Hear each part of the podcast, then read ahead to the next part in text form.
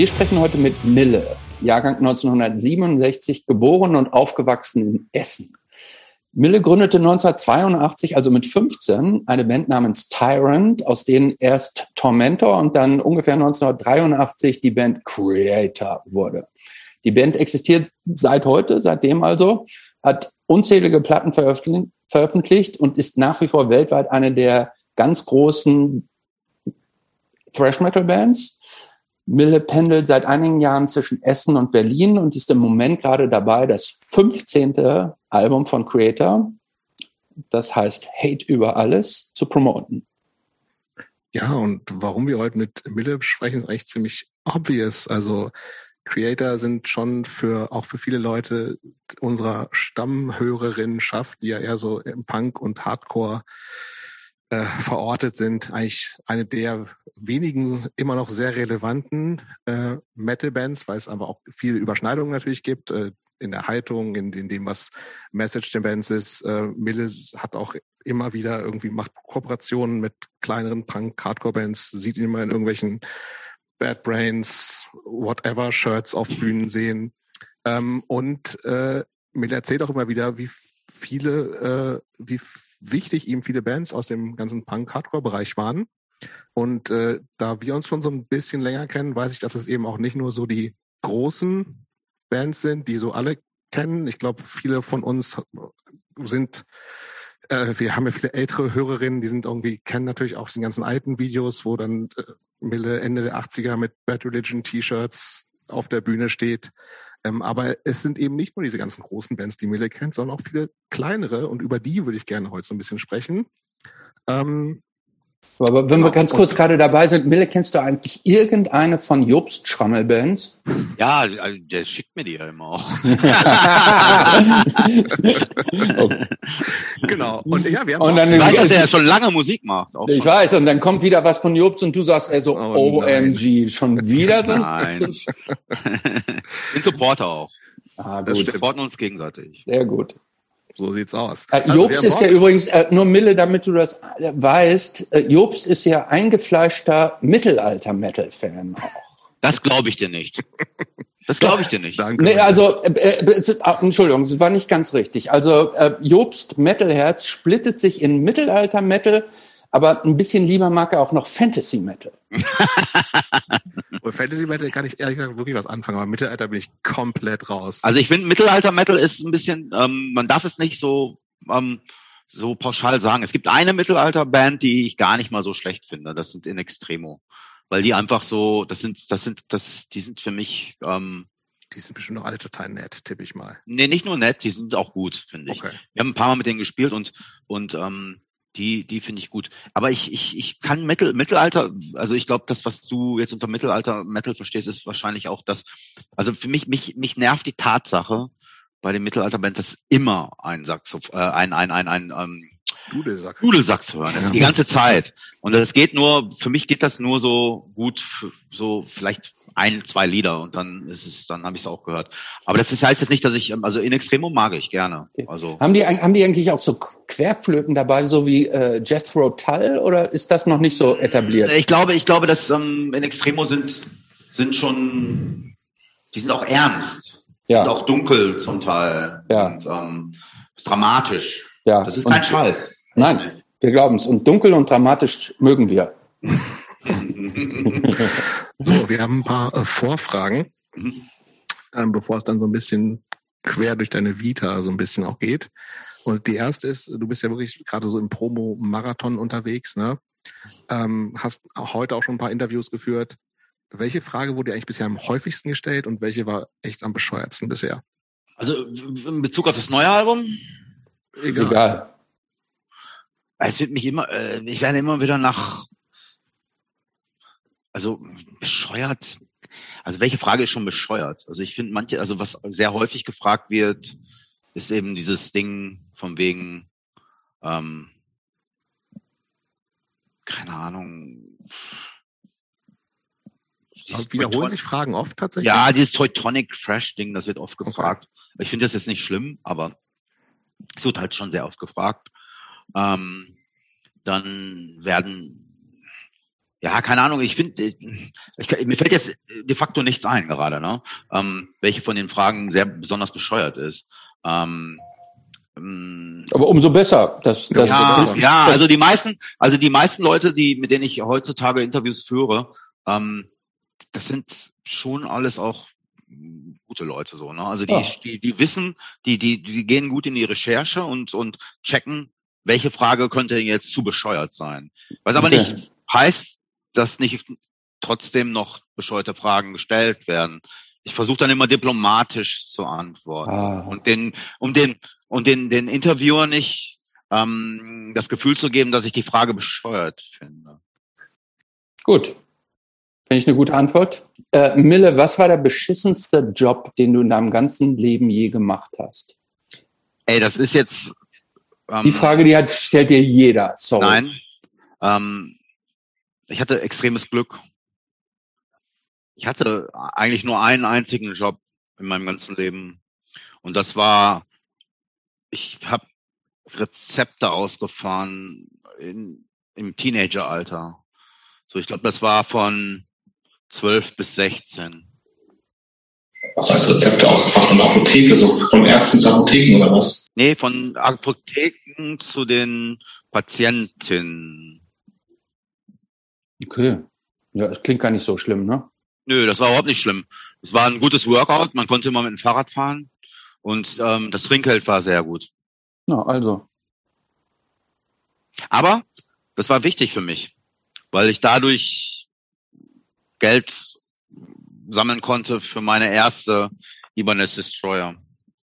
Korrekt. Sehr gut. Und das ist ja im, im Grunde so ein bisschen wie äh, Pizzalieferservice nur auf Medizin, ne? Hm, genau. Ich war ähm, ein Knecht der Pharmaindustrie. Wann bist du das letzte Mal so richtig ausgerastet und warum? Boah, ich glaube, das ist gar nicht so lange her. Heute? Nee. Bei mir ist es nur ganz schnell. Immer wenn ich arbeite halt mit vielen Leuten zusammen und wenn dann was schief geht, ah, ich weiß, ich sag's dir. Und zwar haben wir letztens ein, ein Video veröffentlicht. Das nennt sich Unpacking, Unpackaging Video. Und da musst du quasi deine Special Box ähm, auspacken vor, vor der Kamera und zeigen, was da für tolle Sachen drin sind. Ich habe das gemacht und habe das meinem Management geschickt und habe denen gesagt, die sollen das zusammenschneiden und das einigermaßen cool wirkt und vielleicht ein bisschen Musik unterlegen und und so ein bisschen flott schneiden und den, den also als, einfach ein bisschen, dass es nicht so langweilig ist. Ja. ja? Und die haben natürlich den Roh, also die das, was ich aufgenommen habe, fünf Minuten Gelaber von mir vor der vor der Kamera selbst aufgenommen ähm, und das wurde dann ging dann online. Und dann habe ich gefragt, so, warum ist das passiert? und habe dann aber auch bemerkt, dass die Leute genau das gut fanden. Dass Ach. ich da so völlig nackt ähm, vor so einer Kamera sitze, ohne ja. irgendwelche Schminke, ähm, ohne irgendwelchen äh, Super Cut, Super Edit und ja. Musik, sondern einfach nur ich in meiner Küche und ich pack das Ding aus. Aber, Aber was hast du denn überhaupt ausgepackt? Meine, meine, meine neue ähm, Special Edition von Hate über alles. Ach so. Hm. Ah, okay. Ja. Das ist so, das ist so eine Boxset. Ja. Das, da sind dann diverse ähm, Goodies noch mit drin. Sowas wie ein tolles Poster, ein Live-Album, ein Badge, sowas. Okay, okay. Fair enough. So, Üblicherweise ist unsere Standard-Anfangsfrage, äh, wann kam Punk in dein Leben? Aber wenn unsere Recherchen stimmen, war bei dir ja wirklich zuerst Metal. Erst Metal, ja. Wann, wann war das so? Ich meine, die erste Band mit 15, das heißt, das war schon früher wahrscheinlich, dass du mit Anfang der 80er irgendwie mit dem ganzen Kram in gekommen bist. Kannst du dich an die erste Metal-Band erinnern, die du je bewusst gehört hast? Musikunterricht war das Rainbow, aber ist Rainbow eine Metalband? Ähm, ich denke Iron Maiden im Vorprogramm von Kiss. Das war bei der Unmasked Tour, also in Urze vor Urzeiten. Ähm, was ich dich noch fragen wollte, welches Jahrgang bist du? Ich weiß, dass Jobs ist so 75, 73?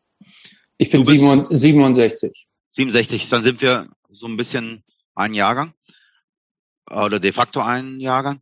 Ähm, bei mir war das so, ähm, Punk war die Musik der Älteren. Also ich hatte, ja, ähm, ich bin in so einem Jugendzentrum aufgewachsen und die ganzen Sozialarbeiter haben alle Punk gehört. Ach. Ja. ja. Und ich fand das, ich, ich, man wollte da natürlich was anderes hören. ja, die. na klar. Dann, deswegen hat man Metal gehört.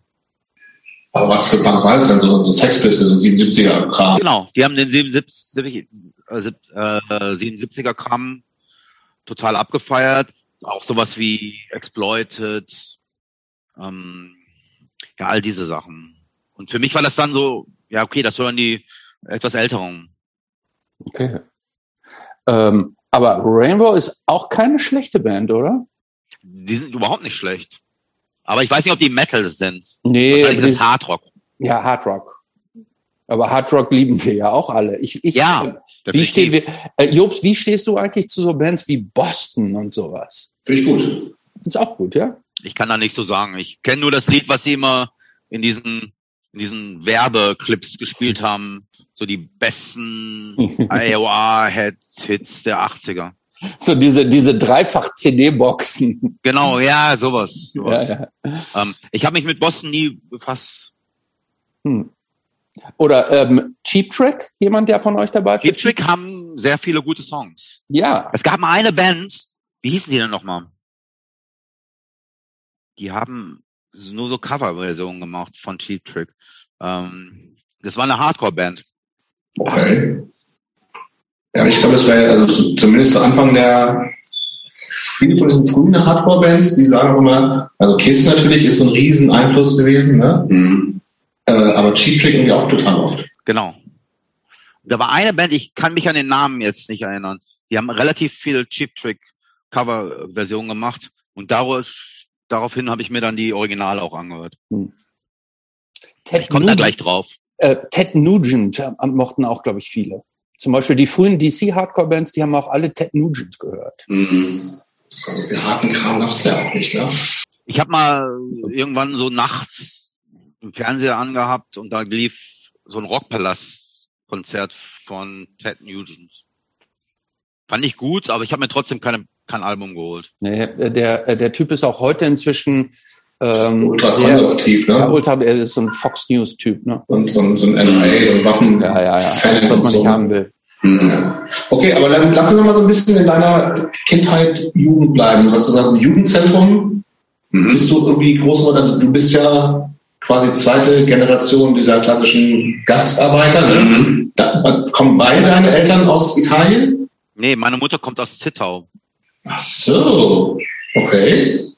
Und das heißt, irgendwie dein Vater ist aber, kommt aus Italien und hat irgendwo im Pott gearbeitet. Meine Mutter ist mit ihrer Familie aus Zittau geflohen, weil da gerade die Mauer gebaut wurde und man durfte noch quasi, um Verwandte zu besuchen, in den Westen reisen. Dann ist meine Mutter aber einfach da geblieben mit ihrer Familie damals. Mein Vater, mein Opa war auch Bergarbeiter und mein Vater ist als Gastarbeiter damals in den 60er Jahren ähm, nach Deutschland gekommen, nach Essen. Okay. Ähm, diese, diese Zeit, von der du gerade sprichst, 60er Jahre, die, äh, das war ja die Zeit so ein bisschen deutscher Aufschwung, es war viel Arbeit, äh, Wirtschaftswunder gab es dann irgendwann und es wurden zu der Zeit ja relativ viele, äh, tatsächlich es wurden Arbeitskräfte benötigt, insbesondere in den großen Industriegebieten Deutschlands, im Ruhrgebiet, Bergbau, Stahl. Ähm, das war ja eine sehr besondere Zeit auch, weil auf einmal äh, die, die Gast, die hießen ja damals tatsächlich Gastarbeiter, die wurden ja noch mit äh, Willkommensgeschenken so an den Bahnhöfen. Äh, Hochfahren. und schön, dass ihr da seid und so. Ähm, es gab dann ja diese riesigen, damals nannte sich das Gastarbeitersiedlungen. Ähm, welche Erinnerungen hast du so an der Zeit, an diese Zeit, äh, an das Ruhrgebiet und an diese, habt ihr auch in so einer mhm. sogenannten Gastarbeitersiedlung gewohnt? Ja, wir haben in einer Bergarbeitersiedlung gewohnt. Mhm. Da gab es nicht nur Gastarbeiter, sondern auch äh, Bergarbeiter, die äh, in Deutschland geboren wurden. Ja. Und jeder, wir kamen alle untereinander gut klar. Mhm. Es gab dieses Kumpel-Ding. Ja. Das ist ein Ruhrgebiets äh, Mentalität, die daher gerührt hat, dass sich jeder gegenseitig immer geholfen hat. Mhm. So, ähm, und ich glaube, dass, ähm, dass, dass da wurde wirklich dieses, dieses, ja, dieses alle kommen woanders her, aber alle kommen gut miteinander klar. Eigentlich war das eine gute Gesellschaftsform, so ein, so ein, so ein kleinen Mikrokosmos, wo es dann eigentlich vorgelebt wurde, dass es, dass es äh, sehr gut funktionieren kann. Mhm. Ich erinnere mich daran, bei uns in der Straße, als ich aufgewachsen bin, da gab es auch ein Gastarbeiterhaus mhm. mit so einem kleinen Hof dahinter. Das war eigentlich nur so ein Stück Erde und so. Und die haben tatsächlich bei sich im Garten äh, ähm, Kartoffeln und Tomaten angebaut. Ja. Das war für uns eine totale Sensation, Echt? weil Tomaten, Tomaten gab es aus dem Supermarkt. Und dann haben die das in ihrem Garten angebaut und man konnte es hier nicht glauben. Äh, man, wir sind da hingegangen und haben in den Garten reingeguckt und standen also mit offenem Mund und haben das äh, so fasziniert beobachtet, dieses so ein bisschen selbstversorgerische, äh, mhm. äh, wir haben nicht viel Geld, aber mit dem wir, wir, wir helfen uns aus und ich weiß nicht, was die da noch alles angebaut haben, aber auch so Sonnenblumen Mhm. Und ähm, wir konnten das Geschehen nicht glauben, weil das, äh, weil da ja praktisch so auch so ganz andere Mentalitäten in Deutschland Einzug genommen haben. Mhm. Ähm, also bei mir in der Familie war das auch normal. Wir hatten einen Garten, da wurden Tomaten, Kartoffeln, äh, Spinat, Salat, alles angebaut. Mhm. Also heute nennt man das Selbstversorger. Ja. Was war das so für ein Vibe bei euch in der Familie, Petrozza zu Hause? Also eher ein strenger Haushalt oder war das sehr liberal? Liberal.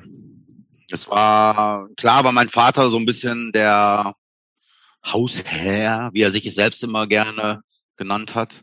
Aber das wurde ja, das wurde ja nicht ernst genommen. Besonders nicht von meiner Mutter. Was ja nicht selbstverständlich ist für die Zeit, ne? muss man auch sagen, denn in der, in der Zeit war ja praktisch so, waren diese patriarchalen Strukturen ja noch deutlich stärker ausgeprägt als heute. Aber ähm, ist ja interessant, dass das dann bei euch äh, anders war. Naja, du musst dir vorstellen, mein Vater hat ja den ganzen Tag gearbeitet. Wenn er mhm. von der Arbeit kam, dann wollte er erstmal schlafen. Mhm. Meine Mutter hat dann natürlich auch ganz klassisch ähm, das Essen vorbereitet und mhm. ähm, dafür gesorgt, dass immer zur selben Zeit Mittagessen da war und sowas. Ähm, den Haushalt geführt. Aber auch, ähm, ja, mein Vater hatte natürlich so eine Art, das war ja in der Zeit noch so patriarchal. Natürlich. Na klar, na klar. Aber, aber es gab ja auch die Zeit, wo er nicht da war. Und dann habe ich mhm. mich mit meiner Mutter immer so ein bisschen gegen ihn ähm, verschworen. Mhm. Aber auf eine, auf eine sehr liebevolle Art und ja. Weise. Ich muss mal gerade hier bei mir ein Licht anmachen. Moment.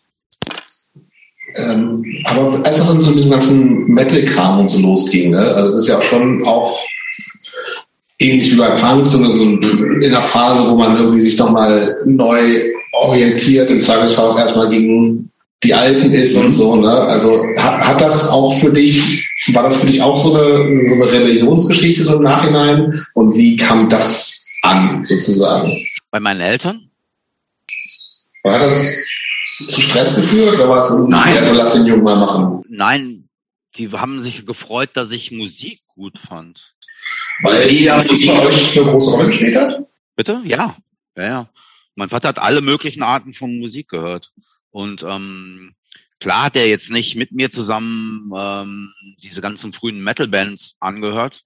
Dafür hat er sich dann nicht so interessiert, aber er fand es gut, dass ich mich für Musik interessiert habe. Bist du denn eigentlich auch zweisprachig aufgewachsen? Also kannst du auch Italienisch? Ich wünschte, ich könnte es. Hm. Ähm, es war halt so, dass mein Vater zu Hause Deutsch gesprochen hat und wenn es, wenn, wenn die italienische Verwandtschaft da war, dann haben die untereinander ähm, dann Italienisch gesprochen. Allerdings war es so, dass ich in der Grundschule automatisch in eine italienische Klasse kam. Also beziehungsweise es gab zwei Stunden pro Woche, wo ich in eine italienische Klasse, Klasse gekommen bin. Ich muss, wurde automatisch in eine, in eine, in eine italienische Klasse gesteckt, wo mhm. davon ausgegangen wurde, dass ich Italienisch spreche. Mhm. Also wurden in der, in der, in den, in, in den Unterrichtsfächern wurden jetzt nicht wurde jetzt nicht Italienisch, wurde mich nicht Italienisch sprechen beigebracht, sondern es wurde einfach Mathe und Matheunterricht und noch irgendein anderer Unterricht auf Italienisch mhm. gegeben. Also mhm. völliger Quatsch. Das mhm. wusste ich gar nicht, dass es das gab tatsächlich. Ja, wusste ich, wusste, wusste ich auch nicht. Finde ich das eigentlich, finde ich eigentlich relativ fortschrittlich. Ja, hat, ja. So, hat so Religion irgendwie eine Rolle gespielt in deiner Familie? Hm, nur auf dem Papier. Nur auf dem Papier. Hm. Ich war aber, ich war aber Messdiener hinterher. Ja, gut, das habe ich jetzt auch, ja. habe ich unterstellt. Na ja, klar. Also ich war wirklich Messdiener. Ja. Also, aber das war, das war so aus, aus Freizeitgründen. Ja. Weil da gab es ein Freizeitangebot, ja. und Messdiener war es, konntest du es wahrnehmen. Mhm. Punkt. Ja. ja. Why not? Ähm, ja, ähm, ich habe es eben schon ganz kurz, äh, ähm, ich eben nicht richtig mitgekriegt, äh, diese, diese Faszination fürs Metal, die dann ja irgendwie aufkam. War das für dich nur, oder was, was war das? Was war die Magie des Metal? Ähm, war das jetzt die, nur die Musik oder war das auch ähm, dieses, dieses ganze Drumherum? Metal wird ja zumindest häufig auch mit, mit Exzess, mit diesem Sex and Drugs and Rock'n'Roll, mit diesen ganzen Ausschweifungen und so weiter äh, in Verbindung gebracht. Hast du das irgendwie so wahrgenommen oder war das für dich ein Thema oder stand das für dich, war, war das für dich uninteressant? Das war so ein Nebending, das hat für mich nie eine Rolle gespielt. Hm. Also die Bands, die wir mochten, die waren auch nicht dafür bekannt, dass sie ausschweifende Partys gefeiert haben. Mhm. Also wir mochten ja eher diesen britischen Arbeiterklasse Metal, sowas wie Iron Maiden, Saxon, Judas Priest. Ähm, das waren keine Glam Metal Bands. Ja, keine Metal Crew und sowas. Ne? Genau. Ne? Ja, ah, okay. Ähm, ich fand es ganz spannend, dass du und ich komme mich gerade nochmal darauf zurück, weil du vorhin gesagt hast, irgendwie Punk war halt Musik von den Älteren, Ältere. also ja nicht deutlich viel älter, so, ne?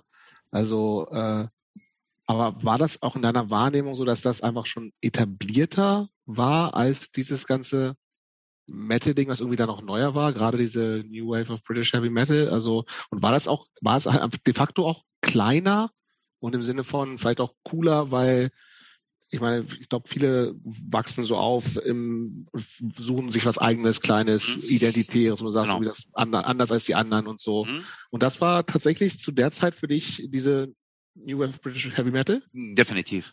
Also, du musst dir vorstellen, wir haben noch in den Punk-Läden gekauft. Wir haben noch unsere Nietengürtel, unsere Patronengürtel, die haben wir noch in so Punkläden. In den Einkaufszentren gab es damals so Punkläden. ähm, Vor allem in den Einkaufszentren. Ja, ja. Da konntest du dann so T-Shirts kaufen ja, ja, mit, so, mit so Reißverschlüssen. Ja. Super. Ja. Also ich fand die Mode schön. ähm, aber die Musik hat uns irgendwie erstmal nicht so richtig interessiert. Weil für mich war auch so, also das, ich rede jetzt auch nicht von, also wir waren damals so, äh, so, so Hardcore-Bands, die 1982 wahrscheinlich auch schon da waren irgendwo. Die waren die mir noch nicht präsent, ja, ja. waren noch nicht ja. so präsent. Also, ja, klar. aber aber ähm, ich wusste, ich wusste wahrscheinlich, wer The Clash ist. Ich wusste, wer die Sex Pistols sind. Mhm. Das habe ich auch alles gehört, aber es war für mich nicht der Fokus. So, mhm. weißt du? Gibt es eigentlich noch so Patronengürtel? Sind die eigentlich noch so en vogue oder ist das out? Ein paar Bands, ein paar Leuten schon. Aber ja, ja, ja. Also ich, ich mochte das auch früher mal. Ich hatte sogar einen, ja. Ähm, das ist so ein bisschen albern, aber irgendwie auch ganz cool. Aber irgendwie auch geil. am, am, Motorhead haben doch auch immer. Genau, äh, genau. Natürlich. Die haben damit angefangen. Ja. Die haben das so ein bisschen etabliert. Ne? Ja, also absolut. Auf dem legendären Ace of Spades Cover. Stimmt. Ja, ja. Wo sie eigentlich nur auf so einer englischen Halde stehen. Und man, man sieht aber aus, als wären sie in der Wüste. Ja, aber die hatten ja auch, noch, die hatten ja auch so einen ganz speziellen Look. Ne? Die haben ja auch so ein bisschen was Cowboy-mäßiges, dann so Genau. schwarz, Genau. diese Hüte und diese äh, äh, äh, Patronengürtel. Genau. Spaghetti-Western eigentlich. So. Eigentlich ja. Ja. Was ist denn so mit Inhalten? War das für dich von Anfang an von Interesse? Weil da ist ja also steckt ja eigentlich auch viel drin in diesem New Wave for British Heavy Metal, aber ja auch so ein bisschen mehr verklausuliert, als das vielleicht auch so bei klassischen Punkbands war. Schau mal, für mich war so ein bisschen, äh, als ich angefangen habe, Musik zu machen, dieses British Steel Album ganz äh, wichtig. Judas Da Priest. gab, genau, Judas Priest, British Steel. Ähm, da gab es den Song Breaking the Law.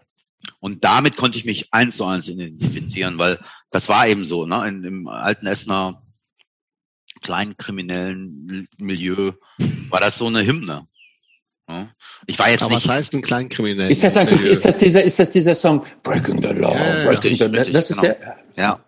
Ähm, was heißt klein? Also ich kannte ganz viele Leute, die irgendwie Schwarzmarkt, Kleinkram. oder Nein, was? ach, sowas nicht. Also eher so Ladendiebstahl und Schlägereien. So, Okay. ja.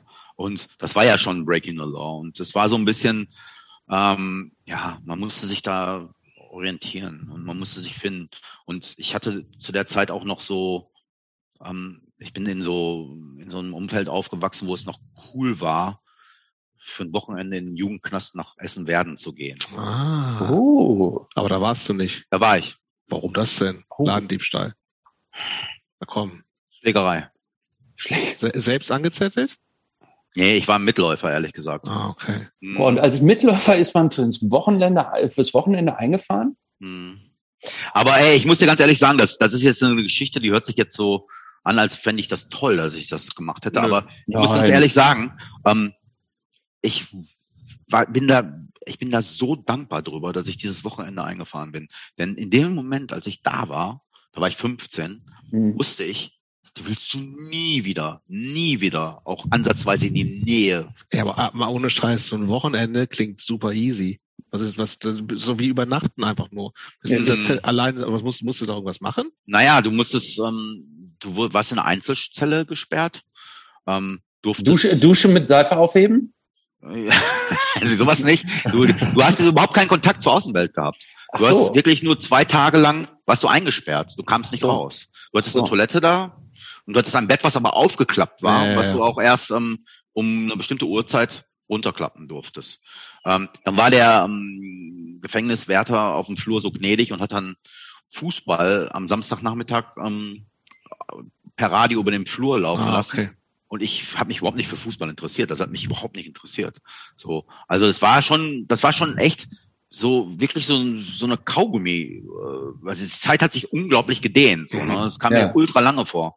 Zwei Tage, ey. ich meine, was ist das schon? Aber wenn Nix du ist das. eingesperrt bist, ist Ja. das echt ätzend. Ja, frag, Ja, mal, frag, frag mal Boris Becker, wie es dem jetzt geht. Ja, ja.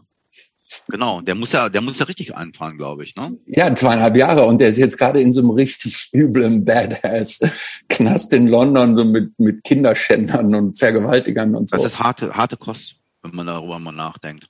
Ist Das es. ist hart. Das ist hart. Aber offensichtlich hat es ja bei dir äh, das Prinzip Abschreckung funktioniert, ne?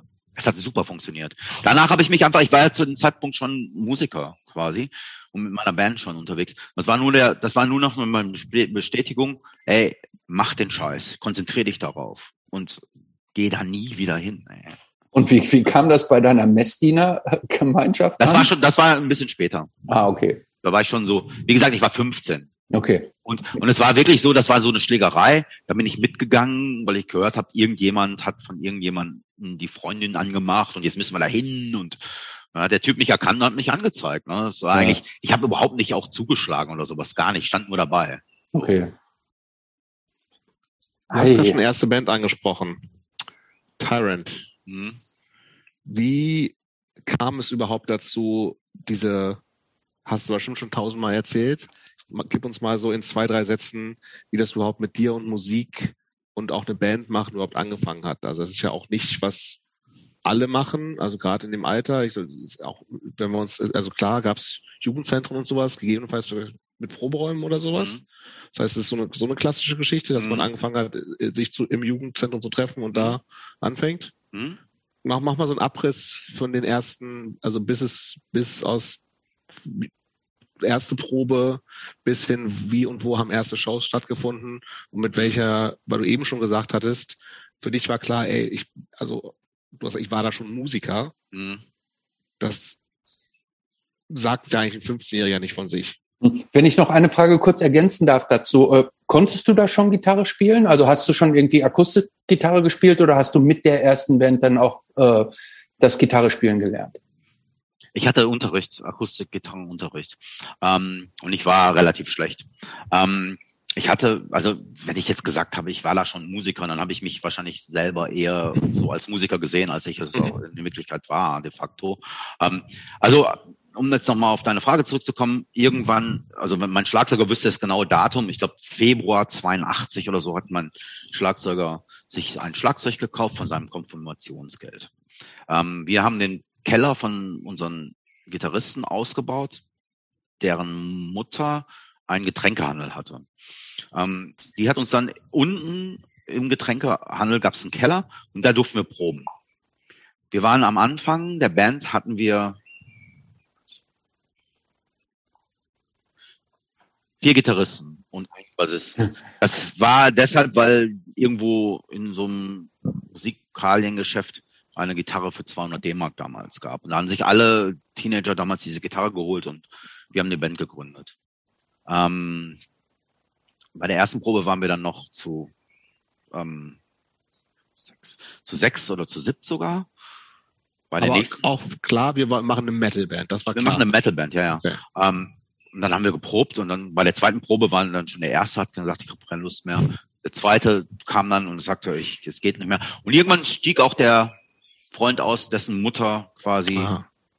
die Getränke an die hatte. Genau. Und plötzlich hieß es, boah, ihr dürft ja nicht mehr proben. Weil meinem Sohn ist ja auch nicht mehr dabei. Der, Verständlich, ehrlich gesagt. Ja. Jedenfalls wurde der, wurde der Proberaum, den wir da aus, wir haben das wirklich ausgeschachtet so, ne? Das okay. war so ein, das war so ein äh, Keller, der war ein Kellerloch, den haben wir renoviert und alles okay. so, ne? Also das war richtig so Arbeit. Ich kann mich da noch erinnern, was das für ein Terror war. Ähm, jedenfalls wurde der dieses unser Proberaum dann zum Lager umfunktioniert und wir sind in zum Getränkelager natürlich, ne? Da fragt man sich aus heutiger Sicht, ob das vielleicht auch eventuell so geplant war, aber ich will niemandem was unterstellen. Jedenfalls, ähm, jedenfalls sind wir dann ins Jugendzentrum ähm, gezogen, die uns unter, äh, die gesagt haben, ihr könnt hier proben, aber dann müsst ihr auch euren ersten Auftritt hier spielen. Das war damals die Jugendzentrum Emscher Schule in Essen, Alten Essen. Aber das ist doch nicht so schlecht eigentlich, oder? Das war super. Ja. Und diese Unterstützung gab es damals halt noch. Ne? Du hattest damals noch Jugendzentren, die dich ähm, quasi ähm, unterstützt haben, wirklich, und dir dann auch noch eine Auftrittsmöglichkeit äh, gegeben haben. Und so dementsprechend haben wir gesagt, ja klar, dann, dann proben wir jetzt ein Set ein und, und die, und ich weiß noch, die Leiterin des Jugendzentrums hatte uns dann immer in den Ohren gelegen, ja, wann spielt ihr denn endlich? Wann spielt? Und dann haben wir irgendwie so ein, so ein, so ein Programm zusammengestellt, da gab es dann Twisted Sister Coverversion, Judas Priest Coverversion, Steppenwolf haben wir gespielt, Born to be Wild und also, also Sachen. Und vier oder fünf eigene Songs. Und dann haben wir den ersten Auftritt gehabt. Da. Und das war dann die Geburtsstunde der Band. Hm. Sind wie, diese viel, wie viele Leute waren da? Es war relativ voll. Also ich glaube, passten wahrscheinlich auch nur 100 rein oder so, aber der, der Saal war voll. Da, da gab es noch andere Bands, die da gespielt haben? Nee, nur wir. Okay. Aber hm. zu dem Zeitpunkt war es auch noch so, dass jede Band irgendwie so, also äh, Musik war damals noch ein großes Event. Mhm. Es war noch eine, Musik war damals noch ein Ding. So. Mhm. Diese ganzen Coverversionen, die du genannt hast, Twisted Sister und sowas, ich bin kein Musiker. Ist das so, ist, ist, ist das so einfach so, als, als Newcomer-Band die Sachen noch nachzuspielen oder wart ihr damals schon alle so talentiert, dass ihr das so schnell drauf hattet? Ich weiß nicht, ich habe keine Aufnahmen von diesem Auftritt. Ich weiß nicht, wie es geklungen hat, aber wir hatten diese Songs im Programm, ja. Oh, okay. das, das waren aber so, was haben wir vom Twisted Sister nochmal gespielt? Das sind so eher die, die, ähm, die einfachen Songs gewesen. Ne? Mhm. Ähm, wir haben von Judas Priest ähm, Breaking the Law, das haben wir Natürlich, gespielt. ist auch relativ Ähm, einfach, ne? Genau, das ist sehr einfach. Dann Born to be Wild, dann hatten wir von Twisted Sister, ähm, ah, wie, wie hieß denn das Lied? Ich weiß es nicht mehr. Ähm, eins von den ersten beiden Platten. Dann hatten wir Mhm. I'm a Rebel von Accept hatten wir auch noch. Ah, Auch ein ultra einfaches Lied. Solche, das war unser, unser, unser Repertoire. Dann hatten wir Mhm. vier eigene Songs. Hm. Einer davon hieß Shoot Them in the Head. Ganz normal. Ist, ich ist, ist Smoke on the Water, ist das, gilt das eigentlich auch als Metal oder ist das Rock? Das ist, äh, das ist das erste Riff, was jeder lernt, so, ne? Ja, also ne? Auf jeden Fall aus der, aus der Generation. Aber ich weiß nicht, ob's, ob man das als Metal bezeichnen kann. Oder Hard Rock vielleicht, ne? Das Ja. ist Hard Rock, ne? Mhm. Ja. Ein klassisches Riff. Heute wird man wahrscheinlich, wurde wahrscheinlich abgelöst von Seven Nation Army. Stimmt. Wahrscheinlich. Ähm, wie, mit was für einer Intention habt ihr die Band damals gegründet? Also wahrscheinlich nicht, um 40 Jahre später noch quasi in gleicher Besetzung irgendwie, auch, also das, das war wahrscheinlich überhaupt keine Option. Oder hattet ihr so ein, oder du natürlich in dem Fall, hast du tatsächlich irgendwie so, so eine Idealvorstellung gehabt, das ist mein Job, ich werde Musiker? Das war, das war eine Lebenskarrierenentscheidung. Ja, pass auf, du musst dir vorstellen, ich hatte damals, ich war kein besonders guter Schüler. Okay. Und ähm, ich habe in der Schule immer so Hefte gehabt, Malhefte, die habe ich dann immer so voll gemalt mit imaginären Bands. Ah. So. Und ich habe mir immer vorgestellt, wie es wäre, wenn ich in dieser Band spielen würde. Und ich habe dann tausend Marshall-Verstärker auf der Bühne gehabt. Und äh, so riesige Lichtshow und ähm, das war einfach so ein Fantasieding. Ne? Man hat sich dann so vorgestellt, wie ist es denn, wenn? Und irgendwann haben wir es dann einfach durchgezogen und dann haben wir gemerkt, es funktioniert irgendwie. Ähm, und dann ging es einfach immer weiter. Das- Es gab keinen Karriereplan oder sowas.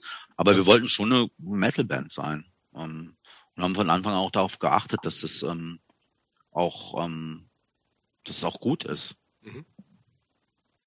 Also wenn du sagst, das lief gut, das heißt irgendwie nach diesem ersten Konzert haben auch Leute gesagt, ey, könnt hier noch mitspielen, da noch mitspielen. So viel war das gar nicht. Nee, das kann ja nicht, ne? Also Nee. Also wir waren, das erste Konzert war dann vorbei. Das zweite Konzert, was wir gespielt haben, da haben wir uns umgenannt in Tormentor. Das hieß, wir hießen vorher anders. Ähm, und ähm, beim zweiten Konzert gab es dann, wir waren in so einer, in so einem Heavy Metal Fanclub damals so, ne? Das waren so, das gab es damals noch. Dann haben sich so, Hm. Dadurch, dass es eben keinen Heavy Metal, dass es nicht so viele Leute gab, die so Heavy Metal gehört haben, gab es dann auch so richtige Fanclubs. Und eine Band aus mm, Nachbarstadt, aus Felbert, Heavy Metal Fanclub Felbert, ähm, hatten eine Band, die waren schon richtig gut, die hatten, waren schon unglaublich am Start. mhm. Ähm, die hießen Living Death. Ich weiß nicht, ob sich noch jemand an die erinnert. ich nicht.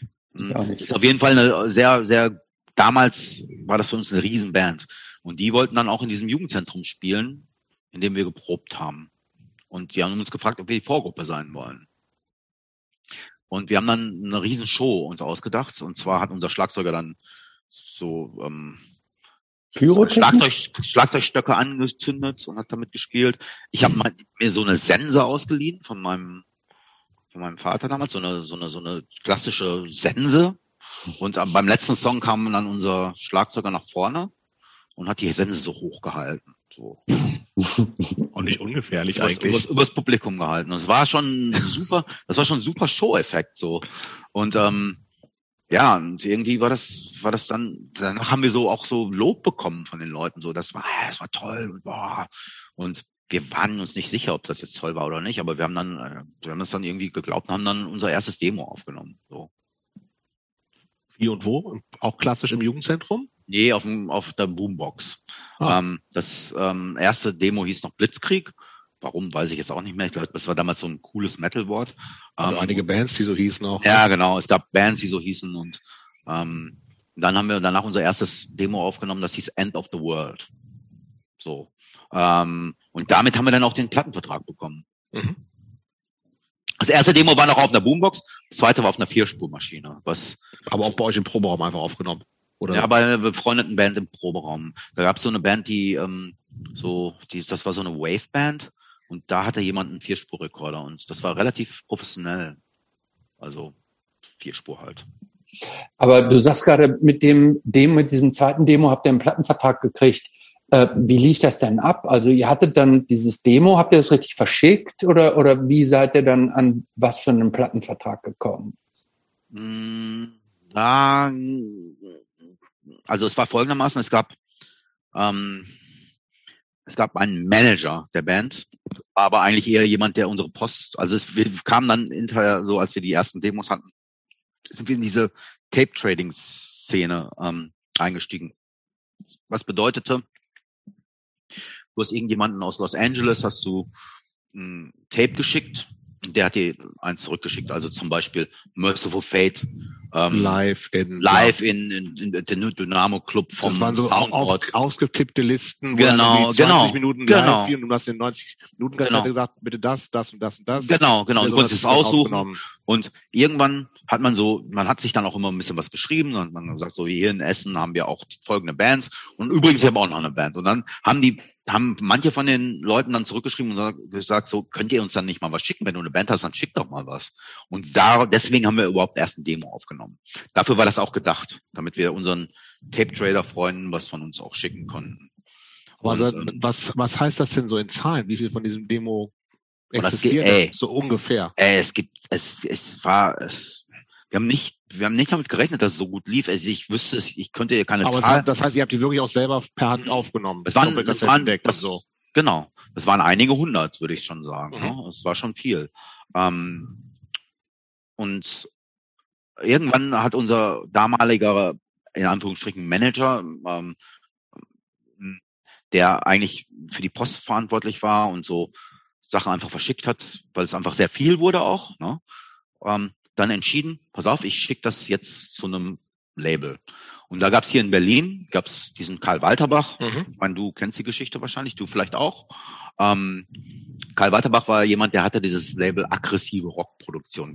Wo- Wobei wir wieder mal zum Punk kommen jetzt. Ne? Mhm. Hey. Also Kai, ähm, Karl hat, ähm, hat diese ganzen äh, Hardcore-Bands aus Amerika hier lizenziert. So die Misfits, Black Flag ähm, und Angry diverse andere. Angry Mhm. Simones, genau. Bad Brains. Ähm, Bad Brains, glaube ich auch, ja. Mhm. Ähm, die kamen alle auf aggressive Rockproduktionen raus. Dann hat er irgendwann ist er nach Amerika gefahren, um irgendwelche Deals abzuschließen und hat dann ein Konzert von Black Flag mit Slayer oder irgendjemanden gesehen, keine Ahnung. Die haben auf jeden Fall, hat er gesehen, okay, die Metal Bands spielen mit den Punk Bands zusammen oder mit den Hardcore Bands zusammen. Und dann hat er, ist er auf die Idee gekommen, er braucht jetzt auch so eine Metal Band.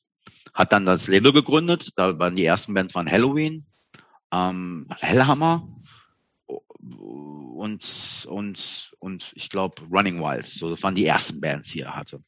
Und ähm, Boah, da hat er sich aber, das war schon ein Trüffelschwein, ne? Also da hat er sich ja schon Ja. relativ früh ähm, Bands gesungen, ja. gute Bands rausgefischt, so, ne? Also die Genau. auch nachhaltig ja äh, sich als erfolgreich erwiesen haben, ne? Genau, genau das.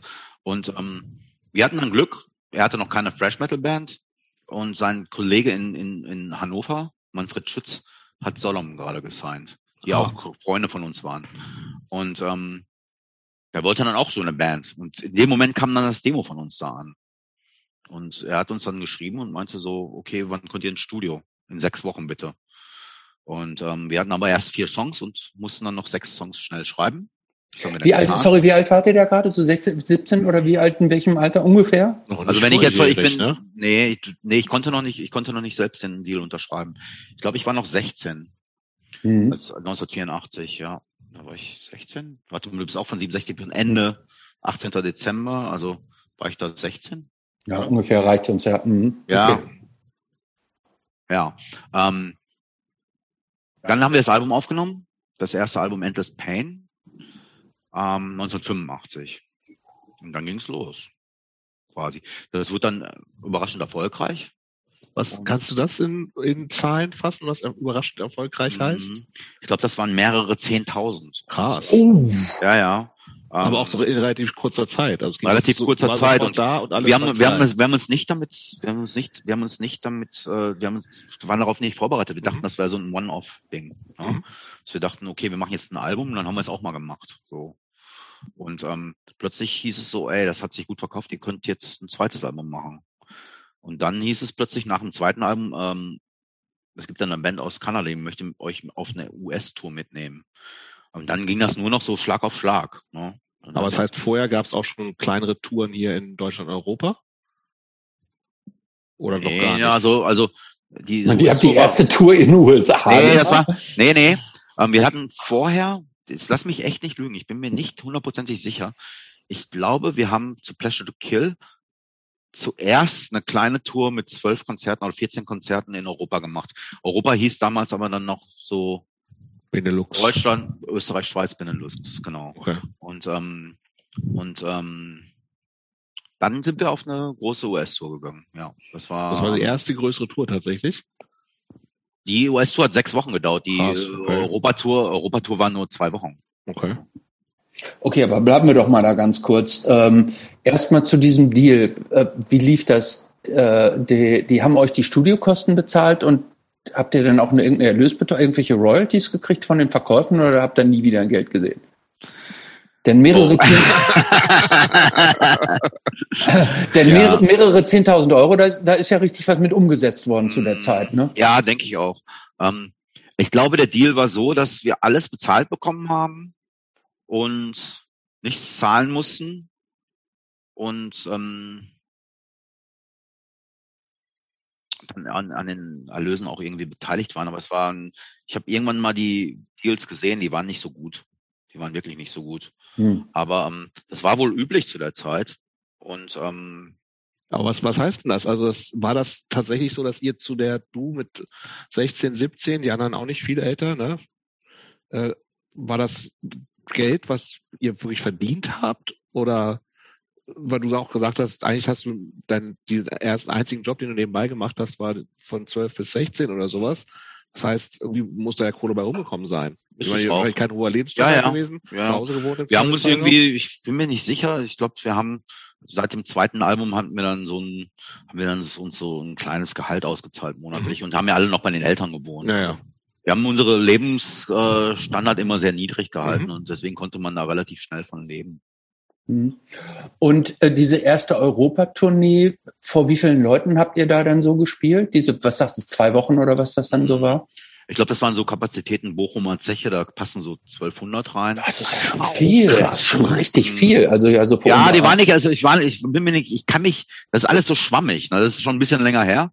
Aber ich glaube, die, die, die, die Bochumer Zeche war, glaube ich, ausverkauft, ja. Boah. Ähm, aber kann auch sein, dass da nur 900 reinpassen. Ja, ja ich nagel mich noch fest. Ja, scheißegal, das ist ja trotzdem, ja. ist ja trotzdem ja. viel für so eine, quasi so eine Schülerband. Wie hat ja. sich das denn angefühlt? Diese, also dieser Jumpstart auf einmal dann vor so vielen Leuten zu spielen. Wart ihr da nicht auch total geflasht irgendwie, dass das so schnell dann so ging? Oder war das für euch ganz normal oder ihr habt das nicht so richtig wahrgenommen? Ich, ich bin mir nicht mehr sicher, was ich da gedacht habe. Ich dachte mir so, ich habe ich habe nur noch in Erinnerung, dass das toll sich angefühlt hat und dass das gut war und dass das irgendwie so eine Aufbruchsstimmung war. Mhm. Ähm, aber es, es war damals noch weniger Wettbewerb als heutzutage. Heutzutage ist es ja immer so, man merkt so viele Bands, wenn die heute ähm, mal nicht 1000 oder 2000 Leute beim Konzert haben, dann ist das schon für die ein Misserfolg. Wir haben gerade in der auf der US-Tour auch vor 70 Leuten manchmal nur gespielt in der Pizzeria. So, ne? Das war aber trotz, ey, wir fanden es trotzdem genial. Natürlich, ja klar. Weil man hat in, weiß ich nicht, in Minneapolis gespielt und da kamen 70 Leute. Das war doch super. Ja. Und ähm, durch diese Schule sind wir eigentlich gegangen. In Europa lief's gut. Mhm. In Amerika lief's auch gut. Aber eben, ich kann mich noch erinnern, wir haben im Fenders Ballroom gespielt. Das ist in Los Angeles, ja, in Long Beach. Hm. Genau, ähm, mhm. und ähm, da haben wir so ein kleines Festival gespielt und da waren noch St. Vitus, Nuclear Assault und solche Bands noch dabei. Ähm, ich glaube, das war auch ausverkauft oder so. Das waren dann mhm. 900 Leute in Los Angeles, äh, beziehungsweise in Long Beach. Das haben wir, fanden wir damals extrem groß. Das Natürlich. Haben extrem groß ja. empfunden. Wir haben die, wir haben das äh, wir haben das Lamours in Brooklyn ausverkauft. Das war, weiß ich nicht, 900 Leute oder so. Ähm, aber das war für uns schon so, wow, wow, wow. Und wie seid ihr da rumgereist dann in Amerika? Mit einem Van oder Waren, wir hatten zwei, wir hatten, wir hatten, glaube ich, einen Van und einen LKW mhm. für das Equipment. Der Van war für, ich glaube, für neun Leute ausgelegt und wir mhm. waren aber zu zwölf. Mhm. Alle haben geraucht, außer ich. Natürlich. Weißt du? Daran kann ich mich noch erinnern, ey. Ich hatte, ich weiß nicht, das waren eben die 80er Jahre. Jeder hat geraucht. Na klar. Stimmt. Ich habe nie geraucht. Und für mich war das so, oh nein, nein, oh. Ähm, Ja, vor allen Dingen auch im Wagen geraucht. ja, ja, die ganze Ja, Zeit. Überall. Ganze Flugzeug, Bahn. Zeit. Ja, ja, genau. Ja, genau. good old days. Genau, und wir haben uns, wir haben uns, wir haben uns so, so, so, jeder, wir haben uns immer so ein, ähm, so eine, ähm, so ein Hotel, Motelroom, ähm, ge gegönnt dann nachts, ne? damit wir irgendwo schlafen konnten. Das war eigentlich ein Zweierraum und die Betten waren aber relativ breit, also waren wir zu zweit in einem Bett, also waren die ganze Band in einem Zimmer. Ja, Queen Size, ne? Ja. Genau, Hm. genau. Und ähm, morgens, ich weiß noch, ich bin immer aufgewacht von dem Zigaretten anmachen und der anderen drei. So. Hat da ähm, Alkohol, Drogen eine Rolle gespielt oder weniger? Also es hat nie so eine große Rolle gespielt. Wir hatten mal eine Phase. Hm. Also da auf den ersten Touren relativ wenig. So, Hm. also ich glaube da. Ah, ja, nee. Ihr hattet, doch, ihr hattet ja auch noch gar nicht das Drinking Age, ne? Ihr wart ja noch gar noch Genau. nicht. Wir Ja. durften noch nicht trinken, aber wir haben es dann einfach doch gemacht. Ähm, aber ich war auch, Alkohol war nie so ein Ding. Ich weiß noch, ähm, ich weiß noch, das war die erste Nacht, als wir nach, also wir, wir sind dann nach, ähm, nach Montreal zuerst, da war die erste Show auf der ersten US-Tour. Und da gab es eine Band, die hieß Slaughter, die aber nicht zu verwechseln sind mit diesem ähm, Poser Slaughter, sondern es war so eine Untergrund, Hardcore, Fresh Speed Band irgendwie. Und da gab's die, die Leute von denen, die kamen dann und haben uns Magic Mushrooms mitgebracht, so. Und ich habe die dann genommen, so völlig naiv. Ja. Und danach äh, haben die dann, ne, die Band, mit der wir dann auf Tour waren, die haben viel gekifft, aber das war's dann auch schon mit Drogen. So. Hm. Klingt harmlos. Bitte? Klingt harmlos. Ja, Jobs für, anders. Jobs für dich mit deiner Heroin-Vergangenheit. Das soll, ich machen. ähm, Anfang, wir sind Mitte der 80er, ne? Mitte Ja, wir sind der jetzt, wir 80er sind jetzt, wir sind jetzt so, und wir sind jetzt so 86, 87, wenn wir über Pleasure Kill reden. Das heißt, das ist ja auch so diese ganze Crossover-Phase Genau. auch nicht angefangen. Genau. Ne? Das heißt, Genau. es gibt auch Bands, die dann eindeutig eigentlich so aus dem Hardcore kamen, DRI oder sowas. Mhm. Ne? Ähm, hast du das als verschiedene Szenen wahrgenommen? War das irgendwie alles eins? Und hast du dich ausschließlich als Metal-Typ verstanden und euch als Metal-Band? Oder war das, war das also Kategorien, die gar nicht so wichtig waren, sondern es ging einfach nur um nette Leute und gute, harte Musik? Eher letzteres. Ja. Also ähm, diese erste Tour war eben mit Voivod und das Voivod ist eben auch eine Band, die völlig so gar nicht so Die einordnet. passen nirgendwo rein, so Die passen richtig. nirgendwo rein. Da waren, da war einer dabei, der Das sind so Hippie-Dudes eher so, oder? ja vor allen Dingen Bauhaus-Shirts.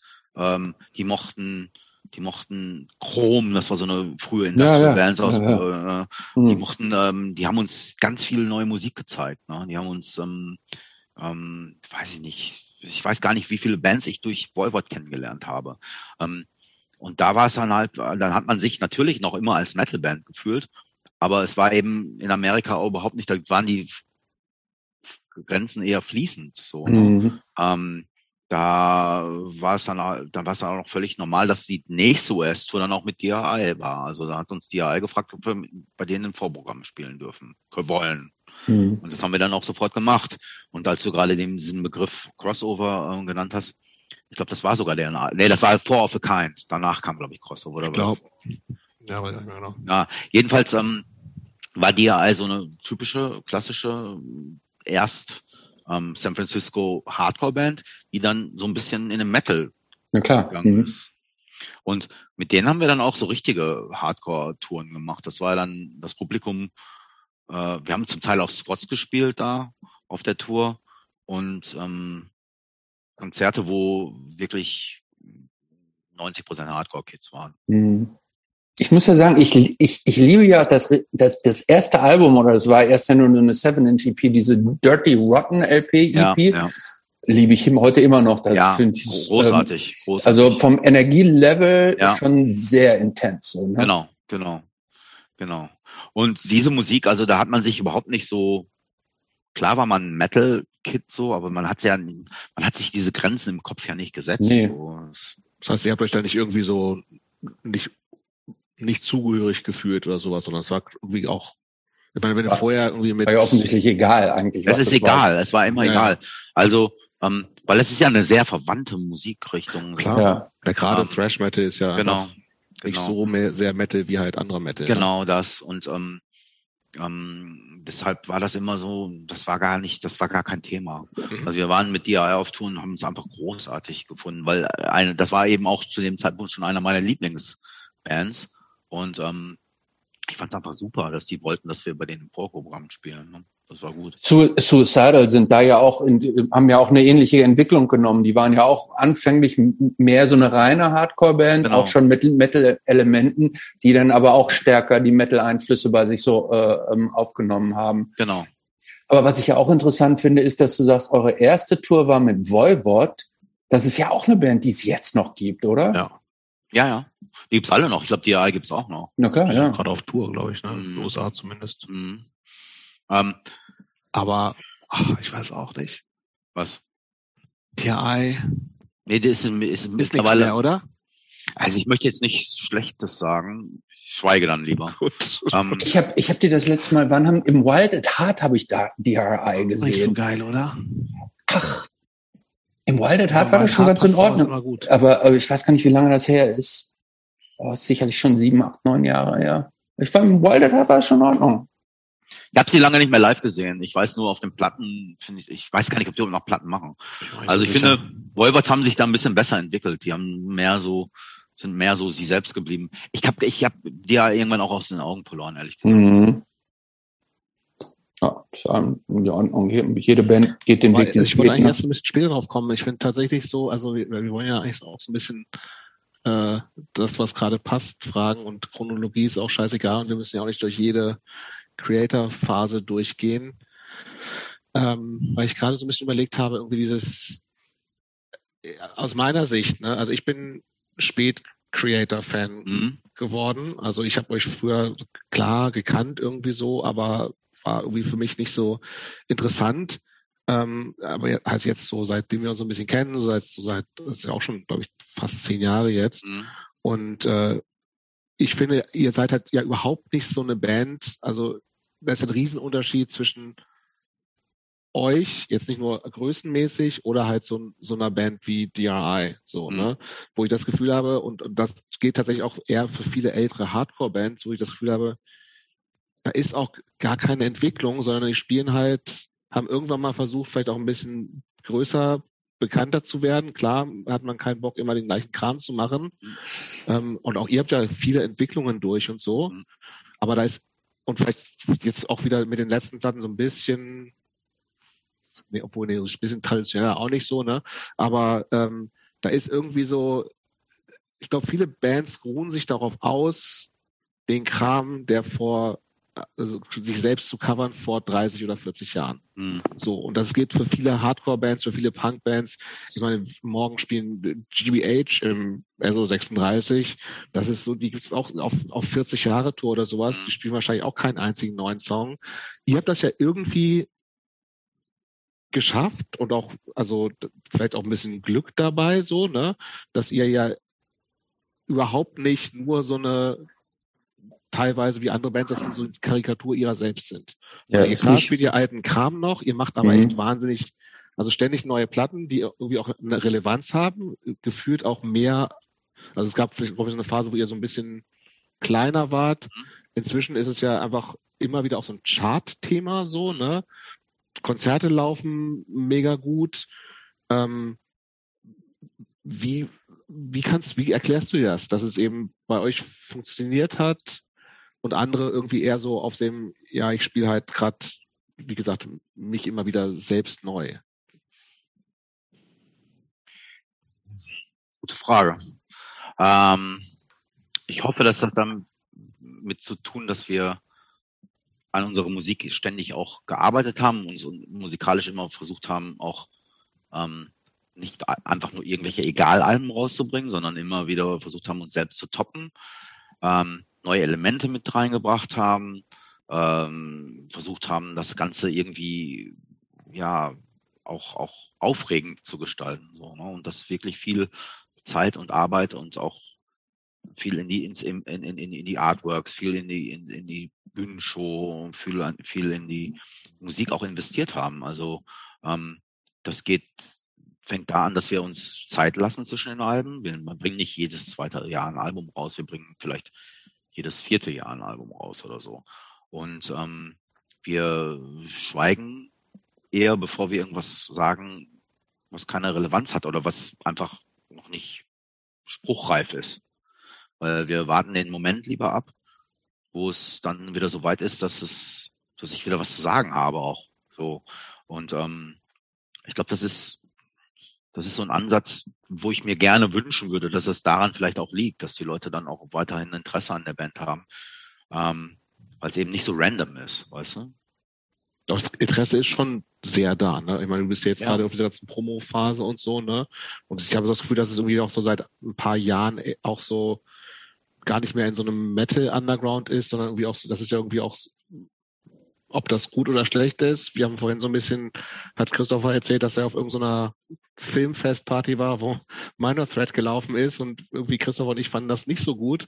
Ihr seid ja auch so ein bisschen im Feuilleton angekommen. Es gibt wahrscheinlich welche. Im Feuilleton angekommen. Ja, ist, ist, ja, aber ist ja so. Ich meine, es gibt Arte, ja, spricht ja. mit dir über irgendwelche ja, Platten und so. Es gibt irgendwelche wahrscheinlich Zeit- und Spiegelartikel. Das wäre ja vor 15 Jahren nicht denkbar gewesen. Nein, also das würde ich so nicht sagen. Also wir haben ähm, das weiß man vielleicht gar nicht. Das, äh, das, aber wir haben, wir waren schon relativ früh auch im Specs und so, ne? Ja, gut, aber Specs ist ja auch nicht Arte.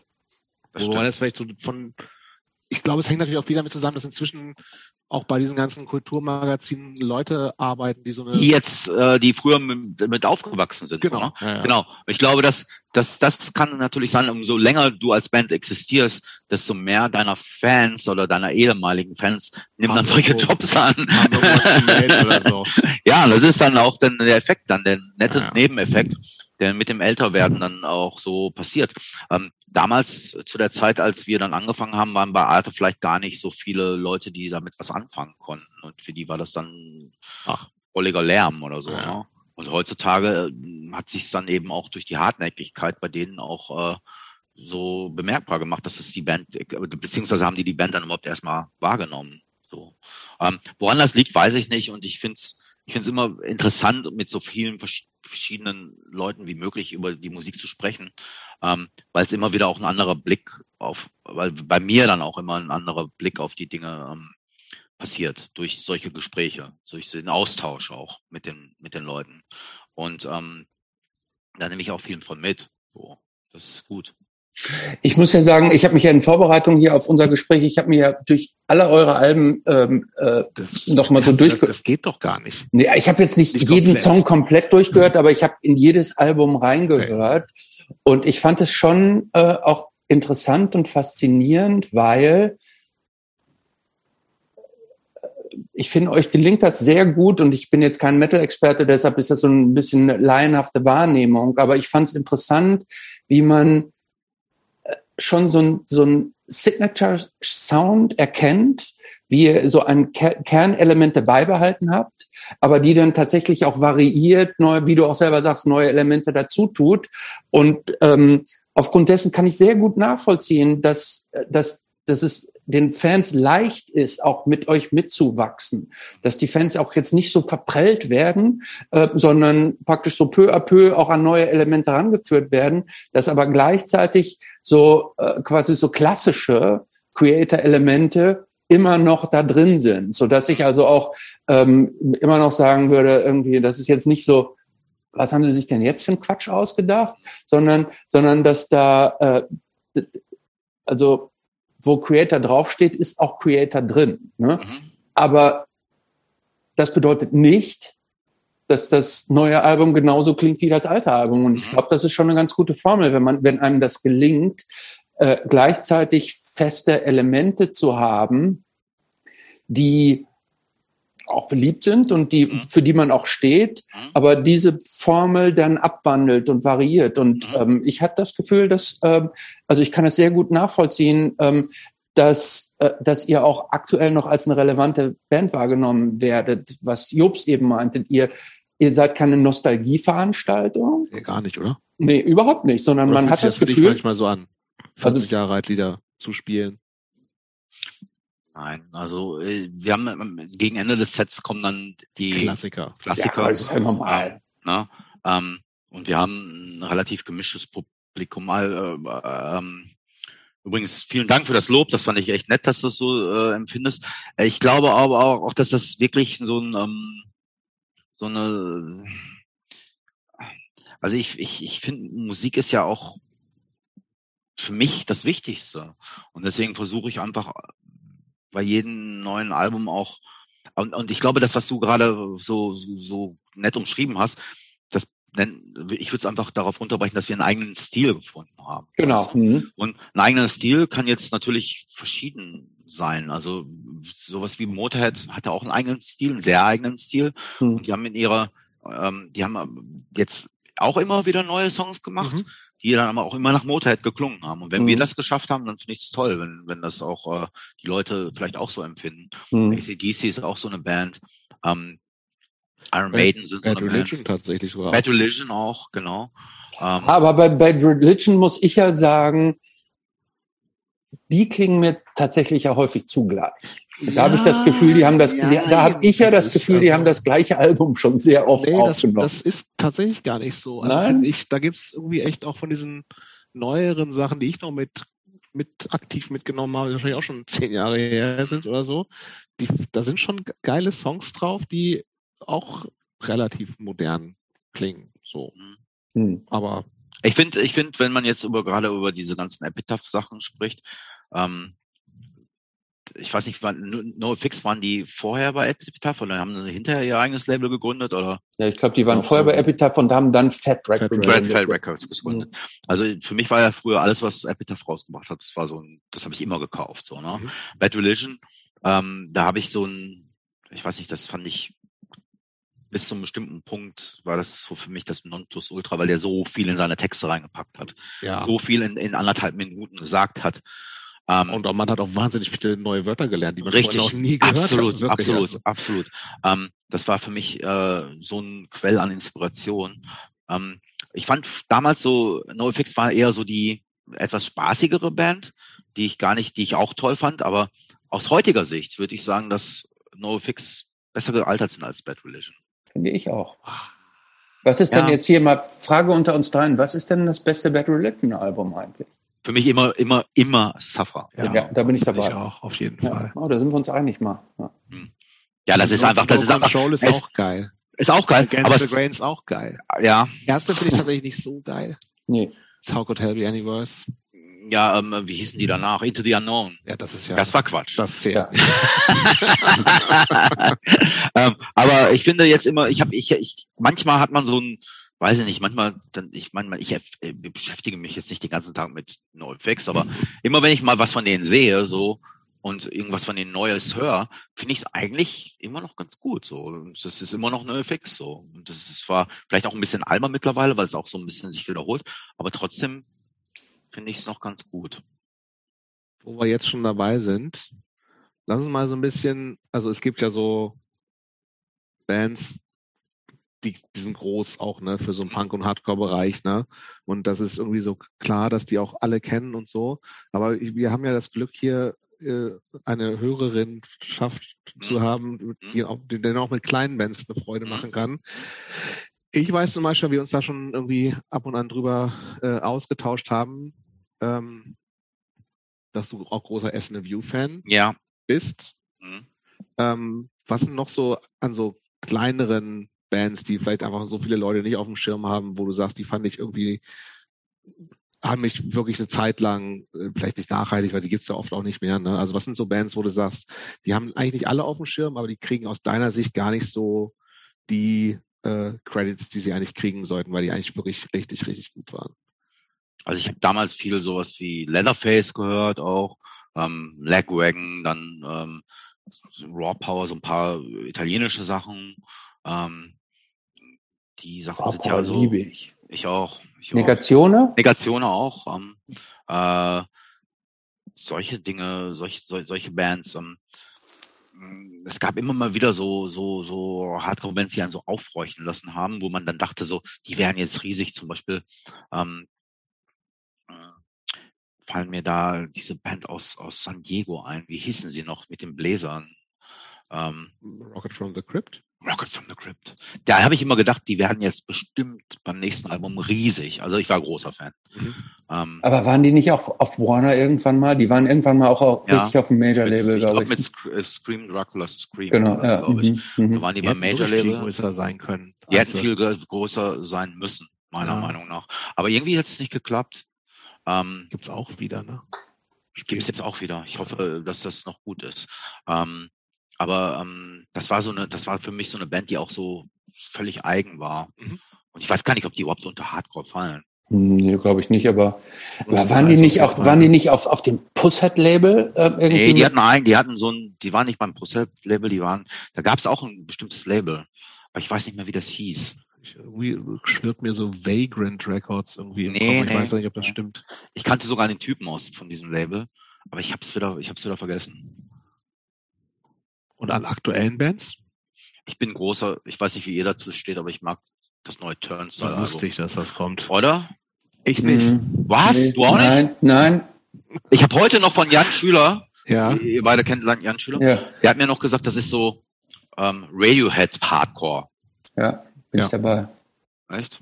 Mhm. Was ist, warum? Ey, ich verstehe das nicht. Aber Frage, ihr, als, ihr als alte Hardcore-Fans, ne? Ja. Warum Ja. Also ich, ich, ich bin da völlig naiv an die Band rangegangen. Also ich kannte mhm. vorher nur sie vom Hören sagen und habe das Album dann gehört und dachte mir so, das ist jetzt mal so, boah, es gibt ja so in so Pizzerien, ne? gibt's ja, gibt's ja diesen, diesen, dieses neue blöde äh, Hipster-Begriff äh, Pizza neu gedacht. So, weißt du? nee, das weiß ich tatsächlich nicht.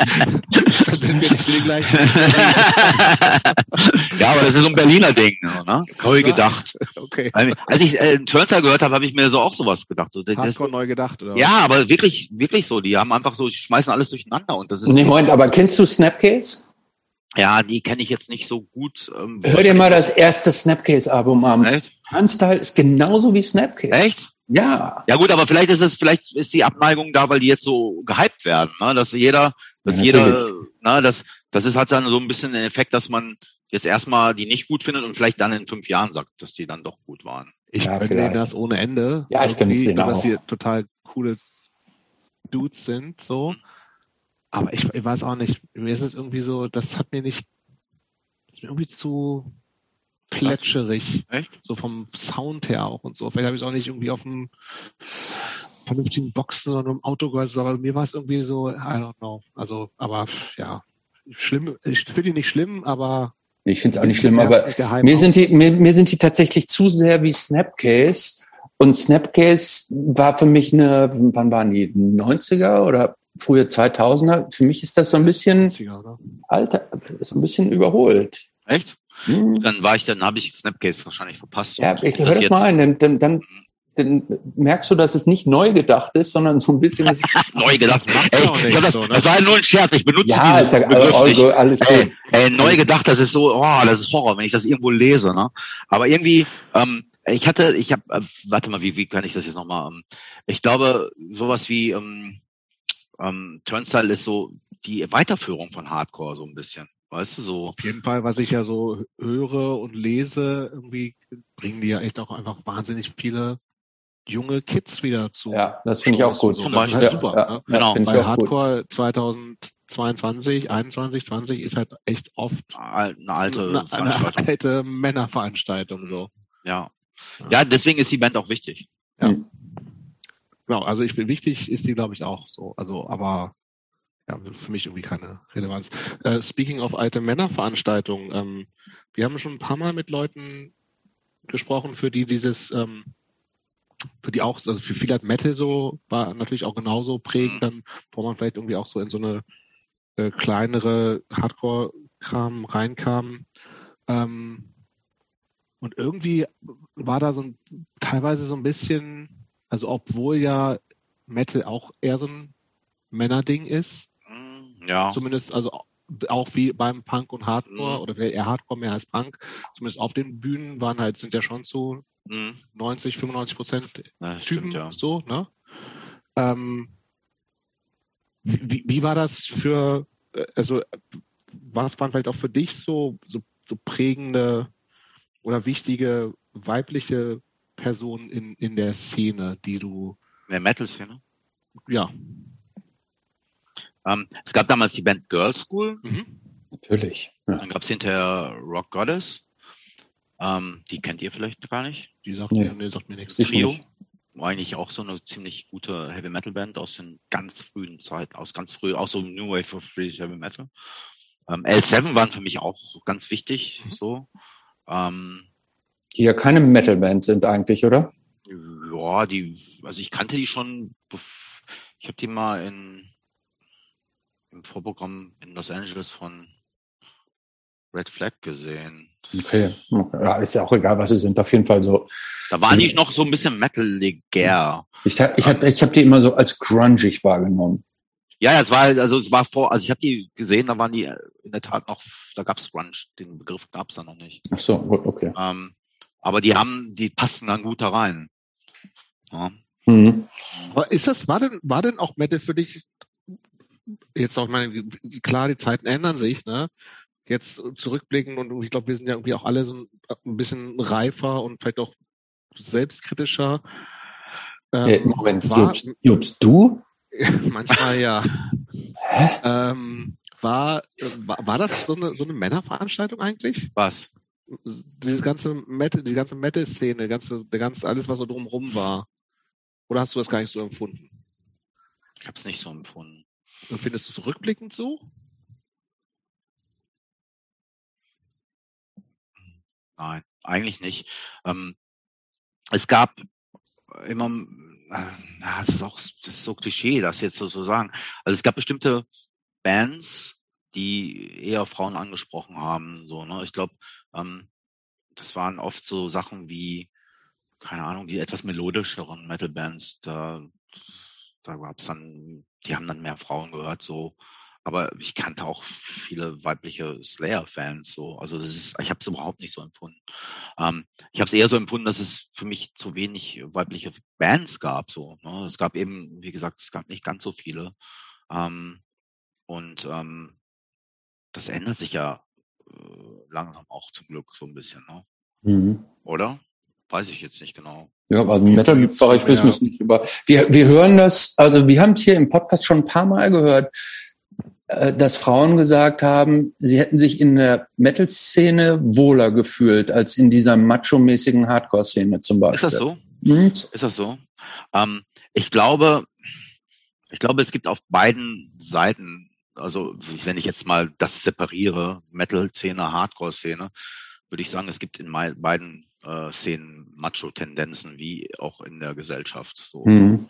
Und ähm, was ja immer nur ein Spiegelbild der Gesellschaft ist. Wir können uns ja noch so sehr einbilden, dass wir was ganz Besonderes sind, weil wir aus dieser Szene sind, aber wir haben, das ist ja immer so ein, ne, es gibt ja verschiedene Protagonisten, die dann bestimmte Charaktereigenschaften. Ne, die halt einfach auch gerade genau. eine Relevanz haben auch genau. Und, und, vieles ist ja jetzt also auch wobei ja schon vieles was ja eher dann in Subkulturen eine Rolle gespielt hat ne jetzt ja eher auch mainstreamiger ist richtig auch so richtig. In, in, allen Medien stattfindet und sowas, richtig, was ja richtig. gut ist erstmal das ist super ja. ähm, und deshalb würde ich jetzt ähm, ich würde sagen wir haben uns immer eher gefreut und umso mehr Mädchen dabei waren desto besser so mhm. und ähm, da waren, wir hatten auch, da waren auch ganz viele Mädchen dabei, mhm. so in, auch in frühen Zeiten des Metal, so. Und Wobei ich gerade, ich habe das zufällig äh, im Zuge dieses äh, äh eures letzten neuen Songs mhm. äh, gesehen, dass der, was ich unterstand, ich weiß nicht, ob das mhm. stimmt, und das, das ist ja schon auch äh, interessant erstmal, mhm. dass wir jetzt mit Sophia Portnet, ne, mhm. zum allerersten Mal mhm mit einer Frau kooperiert habt. Mhm. Nach wie vielen Jahren? Ja, gut. Ich muss dazu sagen, wir haben lange Zeit mit niemandem kooperiert. Also wir hatten die erste, der erste Gast, der jemals auf einem Creator-Album stattgefunden hat, der war, glaube ich, 2005 und das war Michael Emmott, der hat dann ein Gitarrensolo auf Enemy of God gespielt. Ähm, das ist danach, ja nicht lange her. Nee, nee. Fünf, nee, gar keine 17 Jahre. ja, gestern. ähm, äh, jedenfalls haben wir lange Zeit überhaupt keine Gäste ähm, gehabt und wir, es hat sich erst bei den letzten beiden, seit Phantom Antichrist wahrscheinlich so ein bisschen bei uns etabliert, dass wir auch mit anderen mal was machen. So, ne? Und ähm, Okay, aber es klingt gut. Dürfte ich jetzt beim nächsten Album mal mitmachen? Du kannst gerne mitmachen. Was kannst okay. du denn? Ob, ja. Du kannst auch singen. Äh, wir hatten, also wirklich, also wir haben äh, ganz viele verschiedene Leute auch immer im Chor dabei, so, ne? Die werden dann auch immer auf den Platten noch genannt. Und ich finde, also das, warum wir das Boah, jetzt, also. Creator Core, Jobs, wollen wir uns nicht mal bewerben beim nächsten Album im Creator? Äh, ihr seid immer herzlich eingeladen. Es gibt viele prollige Gangshots, äh, wo ihr auf jeden Fall super. Ja, prollige Gangshot? Sehr gut, sind wir dabei. Äh, aber am, ähm, ähm, äh, um nochmal auf deine Frage mit Sophia zurückzukommen, das, das hat einfach zum Song gepasst. Also wir hatten ähm, einen Song geschrieben, der über diesen Film äh, mit Sommer mhm. äh, geht und da geht es um diesen diesen Inhalt, der Inhalt, also der Film, das spielt die äh, Protagonistin eigentlich so die tragende Rolle und ähm, ich habe mir dann vorgestellt, wie es dann wäre, wenn wenn, ähm, obwohl, nee, ich habe gerade gelogen übrigens. Ähm, wir haben zum ersten Mal einen Gastsänger gehabt auf dem Endorama-Album. Das war ähm, zu dem Zeitpunkt war das ähm, war das ähm, Kilo Wolf von Lacrimosa. Aber nochmal äh, zu dem neuen. Ähm, äh, das Sophia und ich haben dann quasi so die, na, wir haben dann wie so eine Art den Film quasi dargestellt, akustisch. So und ähm, weil diese Maikönigin, die diesen, diesem Film eine große. Habt ihr den Film gesehen mit Sommer? Ich nicht. Nein, ich nicht. Ja gut, dann äh, rede ich ja jetzt eigentlich ins Leere hinaus, oder? Nee, aber du redest ja nicht nur mit uns, sondern du redest ja mit den vielen hunderttausend ZuhörerInnen von uns. Okay, alles klar. Also, um, äh, wenn, wenn, wenn man den Film noch nicht gesehen hat, das ist ein interessanter Horrorfilm. Okay. Ähm, da geht es um, um, um kultisches Verhalten und ein bisschen den Tod hinein. Und ähm, die ähm, Hauptrolle ähm, also die Hauptprotagonistin ist dann eben quasi in meiner Welt dann so Sophia gewesen und dadurch hat das auch gepasst. So, ne? Sehr gut. Ähm, ich hätte noch mal zwei Fragen. Ich würde jetzt noch tatsächlich noch mal ein kleines bisschen zurückspringen. Wir haben ja eben so über die Entwicklung der Band gesprochen und so. Was ja oder äh, die Band hat ja ein wahnsinnig langes Leben und in dieser Zeit haben sich ja auch die Trends im Musikbusiness total verändert. Wir haben, dann gab es irgendwie, wir haben es eben angesprochen, Grunge kam dann irgendwann auf. Dann gab es ja diese, diese äh, sowas, ich weiß gar nicht, wie es genau heißt, diese, dieses, wo dann auch in die harte Musik so Funk-Elemente reingekommen sind, sowas wie Red Hot Chili Peppers. Dann kam irgendwie Nirvana und was es nicht alles gab über die Jahre. Mhm. Wenn man so eine professionelle Band ist wie ihr und man, man nimmt dann diese Trends wahr. Ähm, beobachtet ihr das denn nur so aus der Distanz oder denkt ihr, hm, sollen wir vielleicht auch mal ein bisschen davon so übernehmen oder mhm. ist das, ist, seid ihr Creator und diese anderen Trends und Strömungen, die sind für euch dann auch uninteressant? Ja, das würde ich so nicht sagen. Also du musst dir vorstellen, die Band gibt's ja eben schon so unglaublich lange und mhm. Anfang der 90er mit dem Renewal-Album haben wir schon ein bisschen experimentiert und haben mhm. uns jetzt nicht von Trends leiten lassen, aber eher von neuen musikalischen Strömungen, die wir interessant fanden. Mhm. Wir sind jetzt nicht hingegangen und haben versucht, Grunge zu sein, aber wir haben schon versucht, ähm, bestimmte äh, neue Elemente mit in die Musik einfließen zu mhm. lassen. Bei uns genau, war es dann eher, bei uns war es eher Hardcore mhm. und Industrial so. Ähm, mhm. äh, Grunge-Album haben wir zum Glück nie versucht, weil das, da wären wir auch wahrscheinlich kläglich gescheitert, weil das ist einfach, ähm, bei allem Respekt vor dieser Musikrichtung, ich fand auch wirklich ein paar Sachen sehr gut, die aus dieser ähm, Bewegung kamen, ähm, hätte das nie zu uns gepasst. Ja. Ne? Mhm. Und ähm, wir wussten schon immer, dass, dass wir Creator bleiben müssen, egal was wir mhm. machen, auch als Ja, genau. Ne? Mhm. Und das, das, das haben wir auch, das haben wir auch so durchgezogen. Und es gibt da ein Album Endorama, das ist so ein bisschen, das, das ist ein, viele sagen, das wäre ein Goth-Metal-Album. Das ist auch ein bisschen so. Es war sehr beeinflusst von Darkwave, Post-Punk und Goth.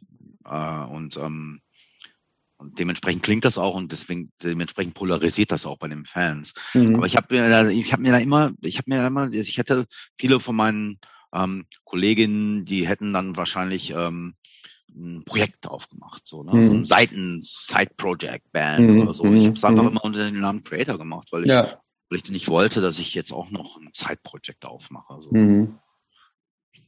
Also es hat, ich, ich habe das ja auch gehört und es hat mich tatsächlich auch ein bisschen so an diese äh, eine spätere Killing Joke Phase so erinnert, die genau. ja auch auch so genau. Industrial Elemente drin genau. haben, Post Punk Elemente, genau. Dark, trotzdem genau. schon hart auch und so. Ja. Da bin ich, habe ich, hat mich so ein bisschen dran erinnert. Genau, definitiv. Und das war auch, ähm, das war auch so, wir wollten einfach uns mal ausprobieren. Und das mhm. ist so, wenn du so als Band so früh startest, ne? wenn mhm. du wirklich mit 15 Jahren schon quasi dich musikalisch definieren musst, mhm. dann ist, kommt irgendwann die Zeit, wo du dann denkst, ey, was geht denn da noch?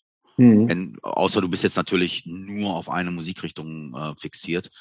Ähm, aber ich war ja schon immer, wollte schon immer die Musik auch ein bisschen weiterbringen. Und mhm. ich finde, das waren wichtige Alben für, für, für Creator, um einfach da anzukommen, wo wir jetzt stehen. Mhm. Und ähm, wenn du jetzt so zurückblickst, gab es so Meilensteine in der Bandentwicklung, wo es für dich so innerlich so ein bisschen Klick gemacht hat, dass du gesagt hast, wow, das ist jetzt aber nochmal ein neues Level. Dass du irgendwann, dass, dass du gesagt hast, oh, ich erinnere mich an, zu dem Album waren auf einmal nicht mehr 500 Leute da, sondern auf einmal haben da haben wir zweieinhalbtausend Leute gespielt mhm. oder auf einmal kam, kam auf einmal nicht mehr, haben wir, bin ich am Ende des Monats nicht mit ein paar tausend Euro, sondern sind auf einmal gab's, kamen dann auch mal fünfstellige Beträge an Geld mhm. rein oder so. Mhm. Gab's, gab's da so, kannst du, kannst du da so, ja, so Wände, kleine Wände oder so Stepping Stones in der Entwicklung mhm. noch so re rekapitulieren, ja. wo du gesagt hast, hm, jetzt tut sich wieder was? Also ich habe das nie an so ähm, an so finanziellen Dingen festgemacht, weil Geld kommt und geht und ähm, das ist halt, das ist halt so ein Nebeneffekt. Für mich war es immer wichtig, dass, dass ich einfach, dass mir einfach erlaubt wird, dass ich von der Musik und für die Musik leben kann. Ähm, es gab Momente, und das war eins, war, einer davon war 1988, als wir zum ersten Mal nach Katowice, Polen gefahren sind. Ah. Und das war wirklich so ein bisschen so wie, ja, so stelle ich mir die Beatles Mania vor. Ähm, zu dem Zeitpunkt konnten noch nicht so viele Leute aus äh, Ostdeutschland die Band sehen. Äh, Reiseerlaubnis gab es allerdings nach Polen. Und dementsprechend war es auch ein unglaublich volles Konzert. Ich glaube, wir hatten entweder beim ersten oder beim zweiten Mal, als wir da waren, mussten wir zwei Konzerte pro Tag spielen. Also in der Spodek-Halle von Katowice, die irgendwie 10.000 Leute oder so fast. Wow. Mussten wir zweimal am Tag spielen, Krass. damit alle rein konnten. Und ähm, das war dann so ein Moment, wo ich dachte so, wow, jetzt passiert aber wirklich was. Ähm, und dann gab's die Tour mit zu Chroma of Souls, das war dann auch Next Level, da waren wir zum ersten Mal in ganz Europa mhm. und ähm, überall waren dann so im Schnitt 2000 Leute oder so und ähm, das war auch groß. Ähm, dann würde ich sagen, gab es eine lange, nicht Durststrecke, aber das ist alles so ein bisschen stagniert und experimentiert und äh, wurden die Tourneen auch zum Teil kleiner, weil wir eben. Was heißt denn das? Was ist denn so das, ähm, wie viel kleiner ist das geworden? Also, also äh, in den 90ern? Ja. In den 90ern ist es so klein geworden, dass wir eine US-Tour gespielt haben, wo zum Teil auch nur 70 Leute kamen. Ne? Mhm. Und das war eigentlich schon auf dem Level mit, mit, mit dem äh, Chroma of Souls Album, wo wir 3000 Leute in Los Angeles hatten. So, ähm, da waren, hatten wir in Hollywood. Was macht, da, was macht das denn mit einem? Wenn das wollte ich auch gerade sagen. Kommt man da ganz schön in Zweifeln auch oder steht das so, so weg? Genau. Ja. Da muss man schon, da muss man schon starke Nerven haben. Schon, oder? Aber es war, das war, mir war das scheißegal. Du musst dir vorstellen, zu dem Zeitpunkt, ähm, als wir diese Tour gespielt haben, es war immer so, Iron Maiden waren immer so zwei Schritte grö größer als Creator. Ne? Das waren so eine Arena-Band in Amerika. Mhm. Creator waren so eine, so in äh, Anfang, also mit Chroma of Souls, das war so die größte und fetteste Tour, die wir gespielt haben. Wie gesagt, Hollywood Palladium, 3000 Leute, fettes Ding.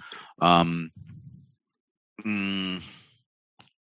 Und plötzlich war es so, wir spielen diese Tour, 1996 war das, und wir spielen in ganz kleinen, blöden Clubs und Iron Maiden haben aber eine Woche vorher auch da gespielt. Okay. Ich wollte es einfach nur sagen, welchen, welchen, ähm, welchen Effekt das auf die gesamte Szene hatte. Mhm. Also dieses Grunge-Ding. Mhm. Also plötzlich waren alle Metal-Bands unglaublich geschrumpft. Ach so, ach das war der, ach so, das war genau. der, das war der Effekt, weil diese genau. andere harte Musik auf einmal genau, populärer genau. war. Und alles war, alles was Metal war oder nur nach Metal gerochen hat, inklusive Judas Priest, inklusive Iron Maiden, ähm, war im wahrsten Sinne des Wortes out. So. Ah. War nicht mehr angesagt. Auch nicht in der, in der Clubszene. Und wir hatten diese Tour gespielt mit der Band Screw damals, ähm, so einer Industrial Band. Hm. Hatten gute Konzerte in Los Angeles, so dann vor 500 Leuten. Mhm. Ähm, hatten aber auch totale Flop-Konzerte, so richtige mhm. Flops. Aber ist es, aber sind dann auch so Gedanken wie, ey, ich mach den Scheiß nicht weiter, jetzt mache ich doch nochmal eine Bankkaufmannslehre oder also weil irgendwann, ich meine, du lebst davon, das ist ja auch mhm. dein Job, ne? Also irgendwann ja. muss ich noch fragen, kommt genug Kohle rein? Umschulung. Was? Umschulung, ja. Webdesigner finde ich gut. Geil. Äh, was auf, ab bestimmten Punkten sind auch bestimmte Züge abgefahren, ne? muss man sich auch mal eingestehen. Also ich hätte natürlich, also gab's, es gab wahrscheinlich mal irgendwann mal den Moment, wo ich dachte so, äh, jetzt, jetzt wird's aber schwierig und so. Aber ich hatte nie, ich war nie finanziell so aufgestellt, dass ich ein hohes Budget hatte. Ich hatte nie, ich hatte immer relativ bescheidene Lebenshaltungskosten. Das kann, also es hätte auch ausgereicht, dass wenn es nur noch 200 Leute pro Konzert gewesen wären, so. Ne? Also, ähm, aber es war ja zum Glück nicht so. Es war in Amerika ist es sehr geschrumpft. In Europa hatte Metal immer noch den guten Stand. Wir haben mir immer noch vor 1500 Leuten gespielt okay. oder so. Ja, okay, ähm, das war, das war alles nicht, das war alles halb so wild. Ich muss nur sagen, Amerika war an dem, in diesem Moment echt am Boden, was Metal betraf. Wir haben uns ist immer noch kleiner, oder? Es ist immer noch kleiner. Es ja. ist immer noch kleiner, aber für alle Bands. Ja. Auch für die amerikanischen Bands. Mhm. Also amerikanische Bands ziehen in Europa viel mehr Leute als in Amerika selbst. Aber ich glaube, das liegt auch daran, dass in Amerika jedenfalls aktuell Gitarrenmusik insgesamt nicht mehr so äh, populär ist, weil viel mehr, Hip, viel mehr Hip-Hop und sowas. ja, aber ich glaube, ähm, äh, Turnstyle kann auch jetzt nicht richtig mit, ne, mit einem Hip-Hop-Act mithalten, nee, oder? Das stimmt, ja. Nee. Mit Hip-Hop-Bands, äh, Acts können aber mittlerweile gar fast niemand mehr mithalten. Wenn du überlegst, selbst in Deutschland ist es ja, das, was für uns früher Punk war, ist jetzt für die Leute Hip-Hop, deutscher Hip-Hop, Gangster-Rap und so, mhm. weißt du? Und ähm, das ist einfach so, das ist der Lauf der Dinge. Mhm. Sag mal, hat Metal als Szene, als Musik, als Kunstform für dich im Jahr 2022 eine gesellschaftliche Relevanz oder ist es einfach nur Unterhaltung? Gute Frage. Gute Frage. Dafür haben wir ihn hier engagiert für gute Fragen. Ja, ja.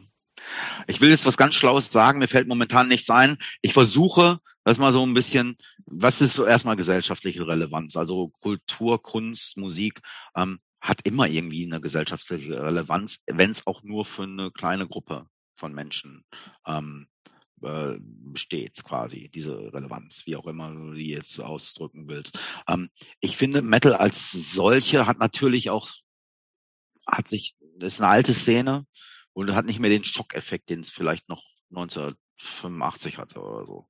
Ähm, da gibt's ganz andere Kaliber heutzutage, die dann eher wahrscheinlich aus dem deutschen Gangster-Rap kommen, die dann Menschen schockieren, die uns ja sogar schon wieder schockieren. Mhm. Ja? Ähm, Umbrüche und sowas alles. Ja, ja, genau. Und ich glaube, Metal hat, da gibt es so viele verschiedene Facetten, es gibt so viele Arten von Metal, dass man das so pauschal gar nicht so sagen kann.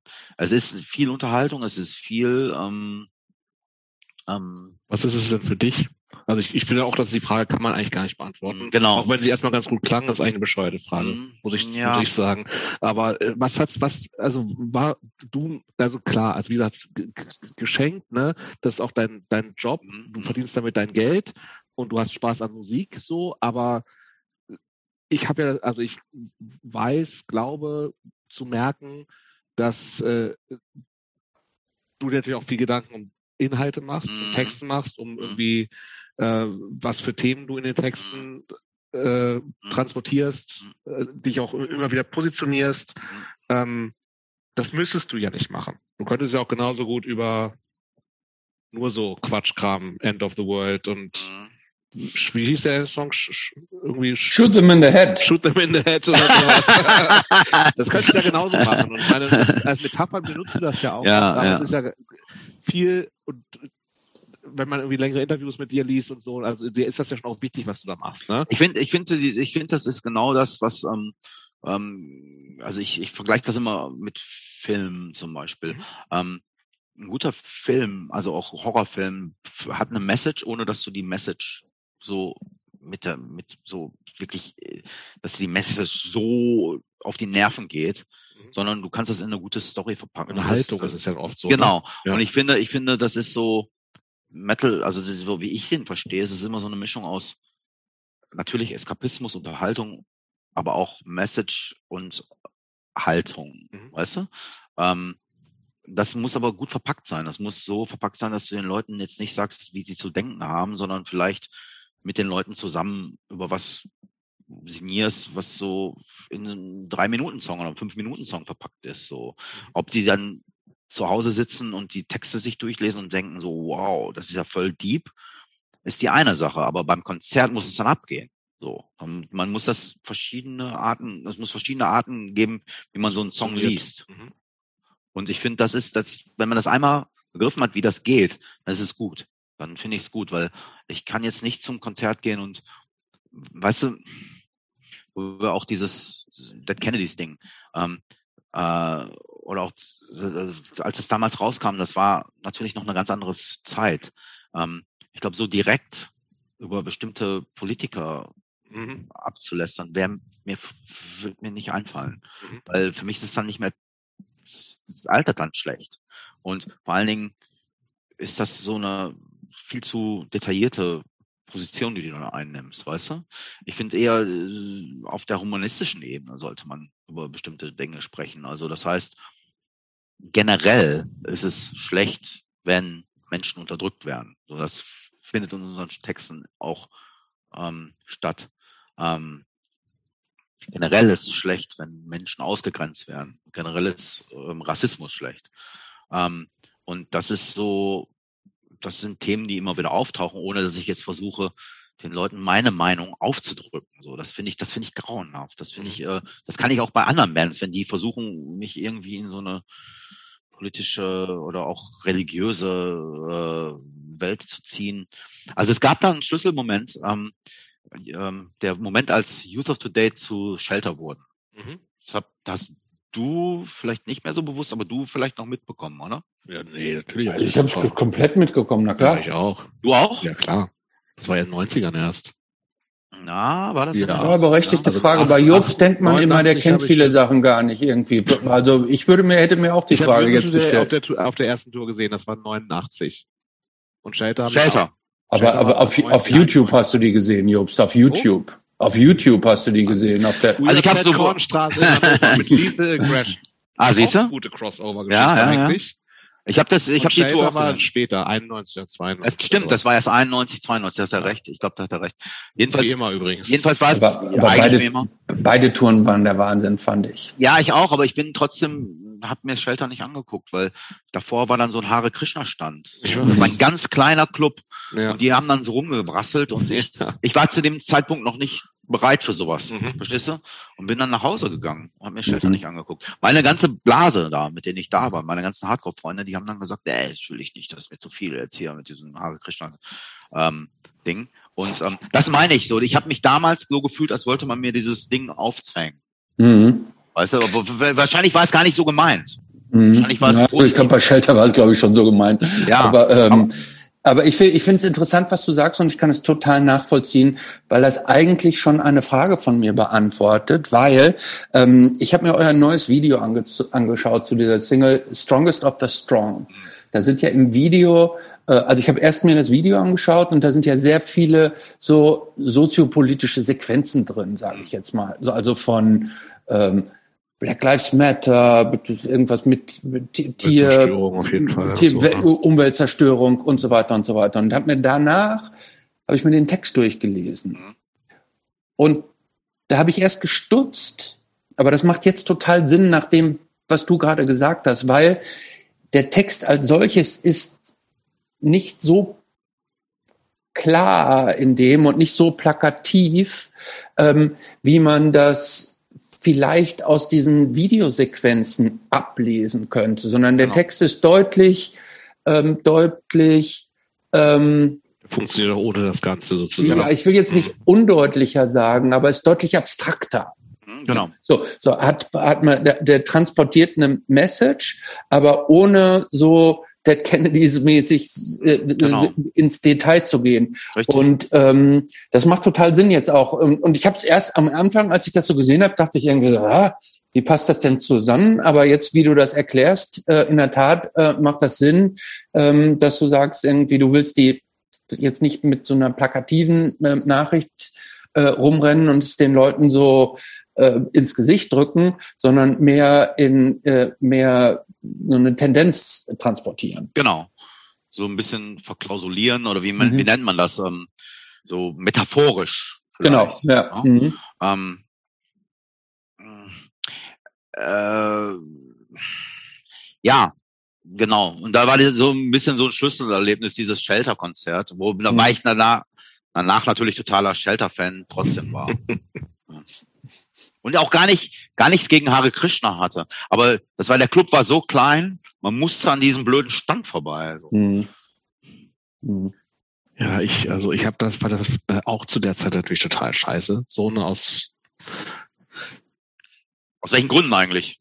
Ja, weil es scheiße ist, weil, Ja. weil jede Religion irgendwie bescheuert Ja, ja, genau, ist. So, genau, Weil wir genau. natürlich irgendwie alle aus so einem irgendwie so, nee, think for yourself und bla bla bla und irgendwie institutionalis- institu- institutionalisierte Religion ist halt einfach immer bescheuert. Ähm, ist, ist auch, bin ich, bin ich nach wie vor dabei. Ähm, andererseits äh, ist wahrscheinlich irgendwie Krishna äh, Consciousness oder wie auch immer es sich nennt. Ich weiß gar nicht, ob es sich offiziell Religion betitelt. Weiß ich Ich nicht. glaube nicht offiziell. Hm. Nee, ne? Nee, ich glaube nicht Ist ja schon auch so von den Werten natürlich irgendwie auch dann eigentlich cool, in vielen Dingen vielleicht auch cooler als so klassisches Christentum und so, ne? Ähm, aber das klar war, das hat das nicht gepasst, so, ne? Und es hat natürlich auch dieses ganze Spiritualitätsding in so eine Hardcore-Szene, die damit irgendwie auch, die sehr realistisch war, reingebracht. Das finde ich im Nachhinein fast so ein bisschen bescheuerter, weil, also, wo, da habe ich auch nichts gegen. Das soll ja auch jeder und jede für sich selbst machen, so, ne? Aber das, da habe ich auch null Bezug zu. Ich bin so ein ultra unspiritueller Mensch. Ich kann da nichts mit anfangen. Ähm, aber andererseits, ich meine, klar, solange das irgendwie, meine, das, die waren auch Anfang 20 so, Ja, ne? ja. auf der Suche nach irgendwas. Richtig. Hm. Und das ist natürlich auch okay. Und irgendwie, ich fand eigentlich die Kontroverse danach ganz gut. Ich habe neulich mal äh, so ein äh, in irgendeinem anderen äh, Podcast von meinem Kumpel Björn aus Essen, der hat mit dem äh, Bich, dem äh, äh, der auch bei Manlifting Banner gespielt hat, gesprochen. Der war auch so Krishna oder ist Krishna. Mainstrike. Mainstrike und so. Mhm. Und der, also so ein holländischer Hardcore-Dude, und der meinte irgendwie so, heute, heutzutage interessiert das ja niemanden mehr.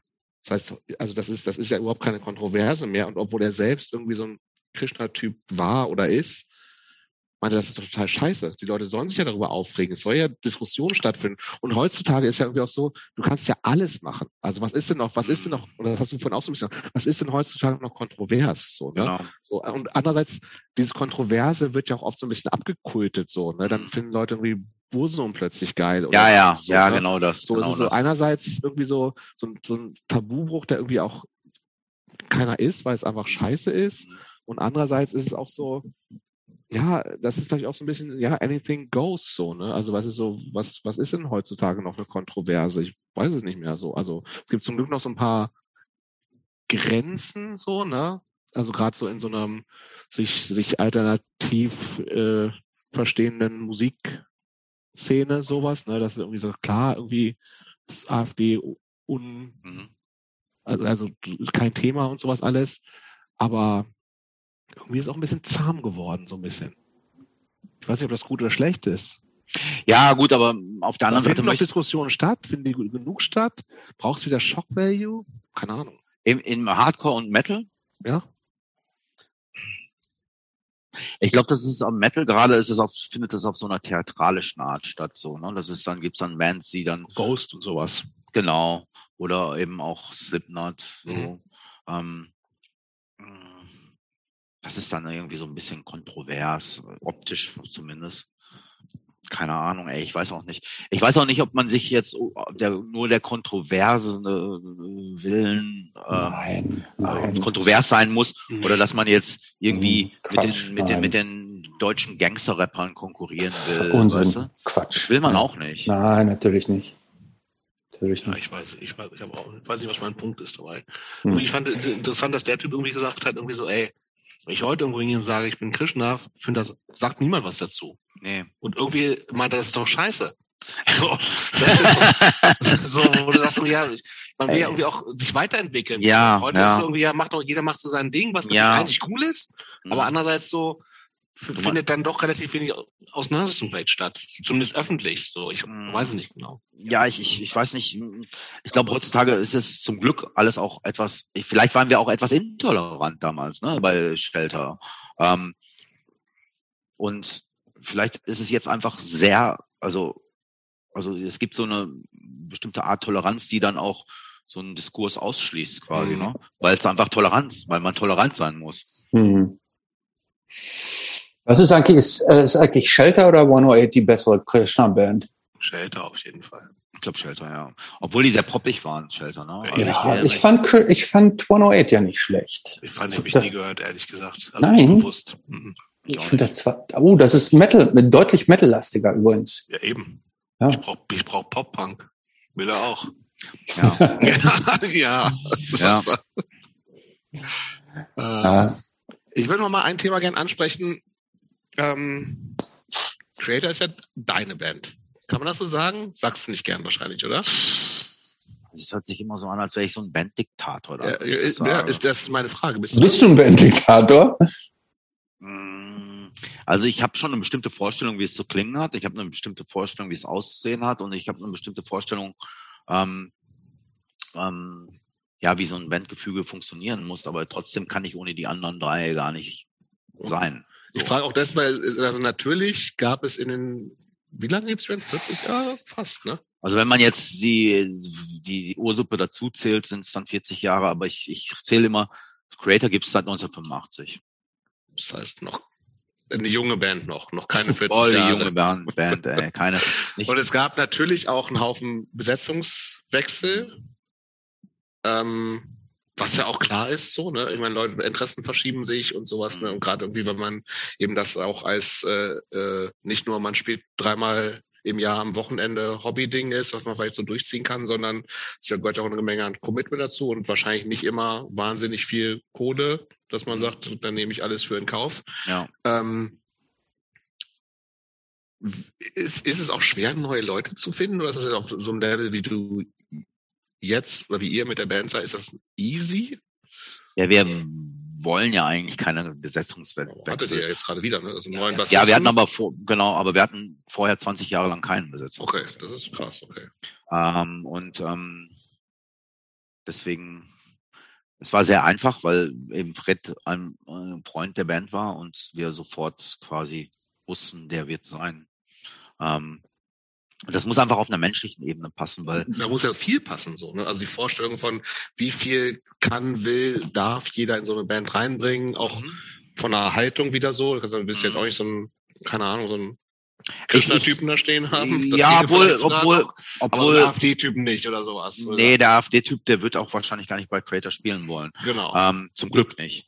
Und, ähm, und ich würde den auch niemals in die Band lassen. Naja. Ähm, aber sowas, sowas schließe ich ja von vornherein Ja, ja, klar. Ähm, ähm, jeder in der Band ist anders. Das ist jeder, jeder ist ein absolut äh, völlig, wir sind vier völlig verschiedene Charaktere. Und das ist, glaube ich, auch, das macht, erzeugt so ein bisschen Reibung Mhm.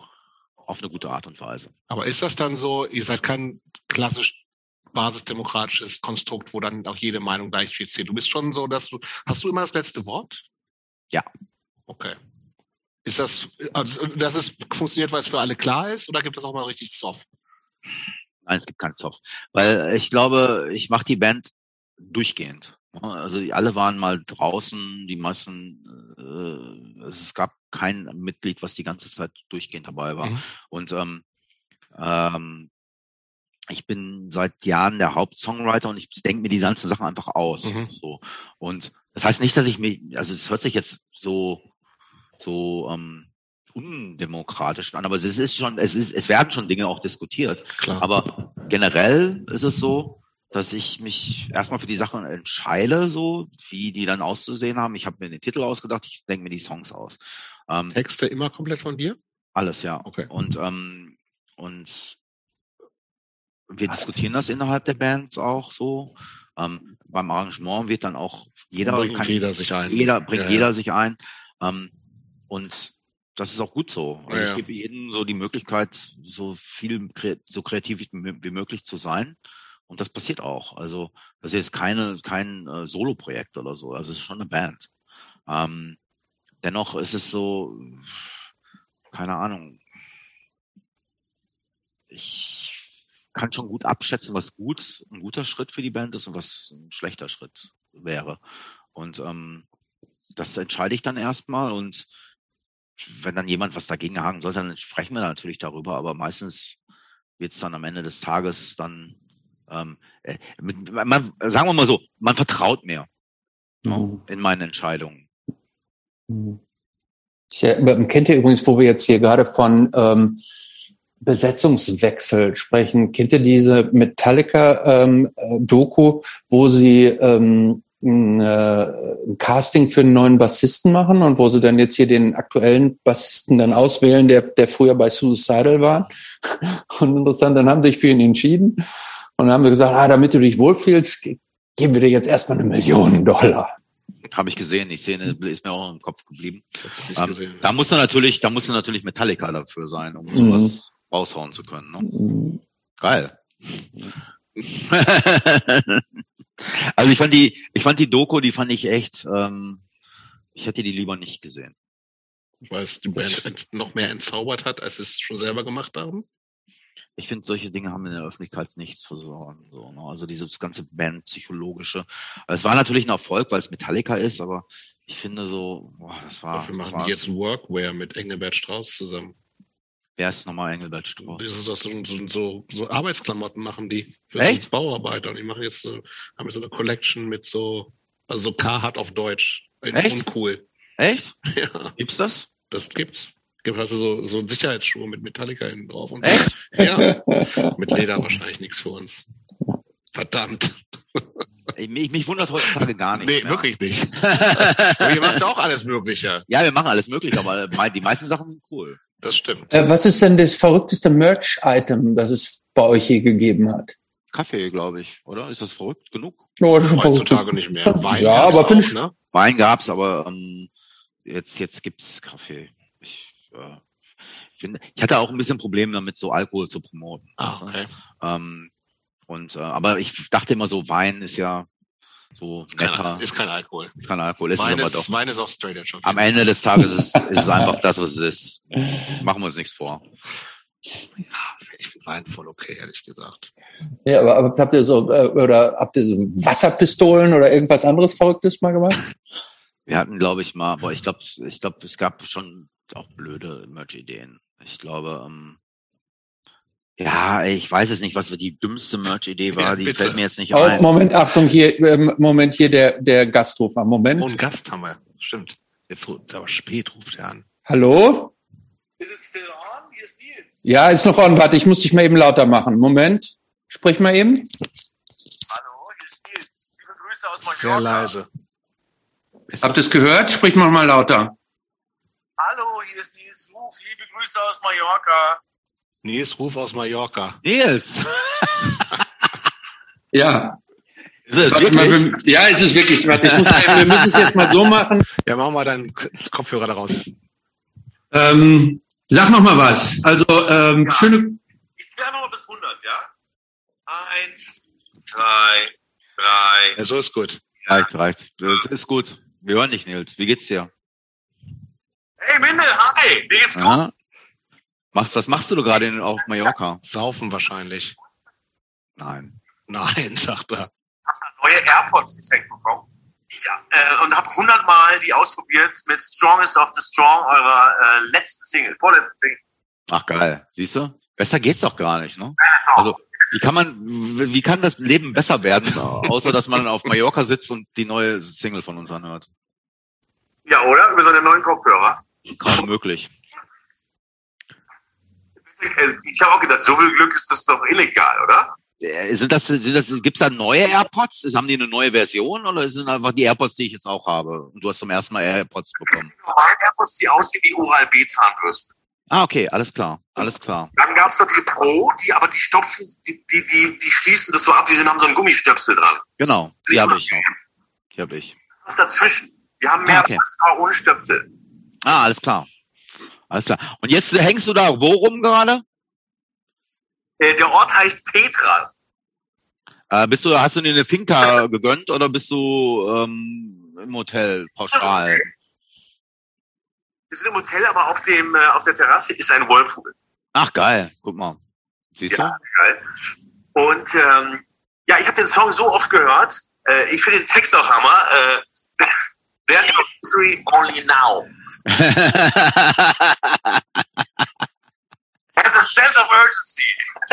ja, allerdings, allerdings. Ich weiß, ich weiß doch, du hast mir auch geschrieben, dass du den äh, Satz We will live, they will die ganz toll findest.